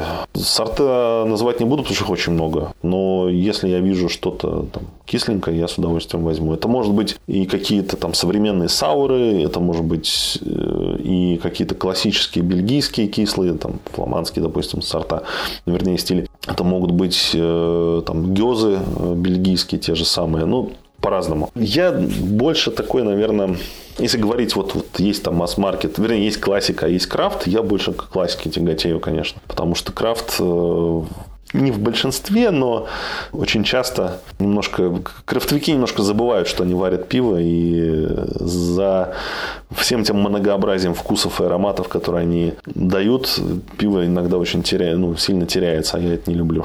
Меня вот. тут попросили узнать, тоже девушка. Давай. Она пробует Точнее, пьет абаканское и хадыжинское. Угу. Пробовал? Пробовал. Хадыжинское пробовал точно. Э, вот сейчас на вскидку не помню точно, но, по-моему, по-моему, там скорее нет, чем да, честно говоря. Понимаешь, тут какая штука, я немножко разверну ответ. Э, дело в том, что, естественно, очень часто спрашивают там, а как вот это, а как вот то, в основном называются какие-то региональные сорта. И мне всегда очень жалко говорить людям, что, блин, мне не понравилось, хотя часто это действительно так. Э, но при этом надо понимать, что пиво, которое едет к нам откуда-то издалека, а далеко это может быть даже там несчастные 500 километров. Пиво, опять же, вернемся да, к теме, э, там, что с ним может произойти на пути от производства, от производителя к потребителю. Что там с ним было по дороге, я не знаю, да, никто не знает. Вполне возможно, что я попробовал просто там, пиво, которое по дороге испортилось, грубо говоря, или которое там хранили неправильно. И я, скажем, там, будучи ну, неважно, там, в каком-то городе, и пробуя там местное пиво, я понимал, что, блин, да, классно. Потом возвращался там обратно в Москву, в Подмосковье, находил аналогичное, ну, вернее, там, такое же пиво здесь, пробовал, мне не нравилось. В чем может быть делать, черт его знает. С одной стороны, это может быть эффект эфеса, так называемый, да, когда ты такой в Турцию приехал, там, значит, all inclusive, у тебя там пивасик залетает, у тебя классно, все, солнце, море, девушки. И тебе здорово, тебе нравится это пиво, потому что просто контекст другой возвращаешься домой, и Фес самый худший пиво в мире. Так и здесь. Много факторов очень влияют на восприятие, и к сожалению, качество, с которым, ну, качество пива не последнее из них. На месте, да, пиво может быть хорошее, потому что вот оно свежее, да, но поскольку оно долго не живет в том виде, в котором оно было выпущено, оно доезжает там до меня уже порядочно изменившимся, и поэтому оно может мне не нравиться. Поэтому вот Хадыжинское, в частности, ну, не помню, чтобы оно мне понравилось. Кроп пива есть, да, известная достаточно марка, которую там многие хвалят. Вот тоже, к сожалению, не могу ничего хорошего сказать. Да даже про того же Афанасия. Ну, как бы моя да. нелюбовь к Афанасию известна. но, у меня к ним отношение не потому, что у них пиво там плохое, оно обычное, так, так скажем. Вернее, оно где-то между обычным и плохоньким. Меня больше расстраивает то, что, во-первых, они свое пиво продают за, на мой взгляд, не очень адекватные деньги. Это раз. И второе, меня страшно раздражает их манера, то, что они пишут на этикетках. Вот это прям люто, вот люто не люблю. Начиная с э, того, что там они какую-то политику примешивают, заканчивая тем, что они пишут порой такие вещи, что просто стыдно становится. Да? Там написать на этикетке, там, условно говоря, не цитирую, да, но там, по памяти суть передаю. Мы изобрели технологию там, дображивания в бутылке. Так смотришь, блин, ну, ребята, ну, ну, нельзя так. Как бы технология дображивания в бутылке одна. Это ты положил туда дрожжей, ты дал им сахара. В смысле, там, э, у тебя пиво в бутылке, там дрожжи и сахар. Вот тебе дображивание. Но что там можно было изобретать, непонятно. Они там пишут, там, типа, ну, уникальная технология дображивания в бутылке. Блин, ну, ребята, ну да, мы с Сашей на эту тему переписывались в Телеграме. Как раз ему рассказывал, как я ходил на завод в Афанасии, там мыши бегают. Ну, это нормально, у нас экскурсия. Там мыши по коридору бегают. Ну вот, вот. Я, я, к сожалению, на Афанасии до сих пор так и не побывал. Я очень хочу туда попасть, походить. Но да, отзывы, которые я слышал о том, что там творится внутри, причем отзывы были в том числе от бывших сотрудников, ну, к сожалению, да, не очень все хорошо. Поэтому вот. И это, понимаешь, это проблема характерная не только для Афанасии. Совершенно очевидно, что Афанасий в данном случае не единственный. Поэтому это вот... Показатель, да. Да. К сожалению, а так. Я, а яр пиво? Ой, Ярпиво я очень давно последний раз пробовал. Мне, я даже не уверен, что оно существует сейчас. Возможно, Ярпиво, оно как бы... Нет, Ярпиво же сейчас в холдинг этой Балтики входит давно уже причем. Я просто сам, сам, саму марку вот это уже не видел сто лет. Нет, это, это Балтика сейчас. Ну, то есть, я не, не знаю. Да, я, не, я не спорю, я не спорю. Просто, да. может быть, она где-то э, там очень локально распространяется, но вот там в московских, в подмосковных магазинах я не видел. Может быть, я просто не замечал, не знаю. Но Ярпиво это что-то такое из, э, там, из двухтысячных. Да, да, да, согласен. Он да, так и есть, да. да. Так и есть. Причем вот. не очень хороший было, сколько я помню. Когда я пил Вообще, пиво, если да. говорить вот, да, пардон, если говорить о э, каких-то, ну, вот прям, на мой взгляд, действительно классных массовых сортах. Я могу так сказать, что это точно не Балтика, потому что вот то, что оно там выпустило последнее, там Балтика 7 мягкая, это просто какой-то нонсенс. Я не буду в очередной раз говорить, что я люблю то, что производит МПК, потому что это и так все знают. Меня уже просто э, набралось какое-то дикое количество свидетелей чемоданов с деньгами, которые мне это МПК заносит за то, что я якобы их пиарю. Ну вот, блин, но не могу сказать, не сказать, как бы, да, что это завод, который, на мой взгляд, делает сейчас одни из самых сортов, давай так скажем. Не будем там превозносить их, но вот по сравнению с остальными, это хороший, качественный, разнообразный, что самое главное, масс-маркет. Остальные, ну, качество, да, качество на самом деле у всех плюс-минус хорошее. Ну, стабильное, как минимум. А там нравится кому-то вкус или нет, это уже дело каждого, да, личное. Да, тут аналогия Как о покойнике, либо хорошо, либо ничего. Ну, типа того, наверное, да. Гриша, а помнишь, что твой знакомый ты говорил, когда ты его спрашивал про кофе лайк? Процитируй. А, ну да, сисадмин у нас говорит. Неизменно, э, как, как же он говорил-то? Неизменно стабильный результат плохой. Но он про кофе говорит. Да, стабильно, стабильно плохой результат. Ну стабильно ну, да. плохой результат, да. Что мне, говорит, нравится, ну, вот, это на... стабильность. Ну вот, вот, наверное, этими словами я могу Балтику описать. А остальное плюс-минус э, уже упирается там скорее во, во вкусы. Ну и опять же, да, подчеркну, что вот региональные малые пивоварни очень часто, к сожалению, не держат стабильно высокое качество. Либо плавает, либо вот как-то ну, вот Афанасий тот же самый, да. Но мыши просто так не будут. Ну, вернее, нет, мыши-то, может быть, есть везде, но производство должно быть максимально чистым. Не, ну, в принципе-то у них так, ну, чистенько все было. Я так, остальное у меня претензий-то особо не было. Все заблюдено. Просто пиво, пиво, пиво такая штука, что там малейшее какое-то... Опять же, почему большие там гигантские пивоваренные заводы это хорошо, да, как бы их там кто ни ругал. Ну, потому что они могут себе позволить вообще максимально там идеально, да, сварить пиво. Неважно там, что оно будет невкусное, но оно хотя бы э, будет гарантированно не, не ну, защищено от заражения. Чего, к сожалению, повторюсь, не могут обеспечить там многие другие маленькие пивоварни. Вот вот это важно. Да, спасибо большое. Да, спасибо. За ответ, да, что пришел. Напоминаю, это был подкаст просто про пиво. Да, читайте, читайте меня в Телеграме, смотрите меня на Ютубе, раз уж вы, ребята, забыли упомянуть. Вот, да, такая минутка само, саморекламы. Я, на самом деле, очень, очень стараюсь э, не скатываться в, как сказать, в какую-то вкусовщину, да, я стараюсь давать информацию максимально объективную, без там примеси какой-то вкусовщины и прочего. Вот, надеюсь, у меня получается. Жду вас, да, всех у себя в телеге, на ютюбе. И там, и там меня можно найти как просто про пиво. Всегда готов ответить на вопросы. У меня мои контакты везде отмечены. Мне можно прислать письмо, мне можно написать в личку в телеге. Еще вам большое, еще раз вам, ребята, большое спасибо, что позвали. Было, было здорово. Пока. На этом пока.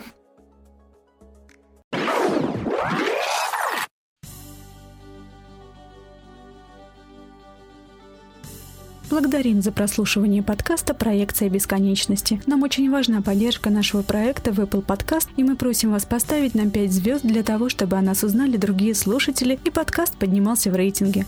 Подписывайтесь на наш канал в Телеграме, пишите ваши отзывы и вопросы на почту. Мы будем рады ответить на них. Вы можете поддержать наш проект и поблагодарить авторов подкаста через Patreon. Оформляйте подписку и получайте дополнительный контент и выпуски после шоу. Все ссылки вы найдете в описании к выпуску.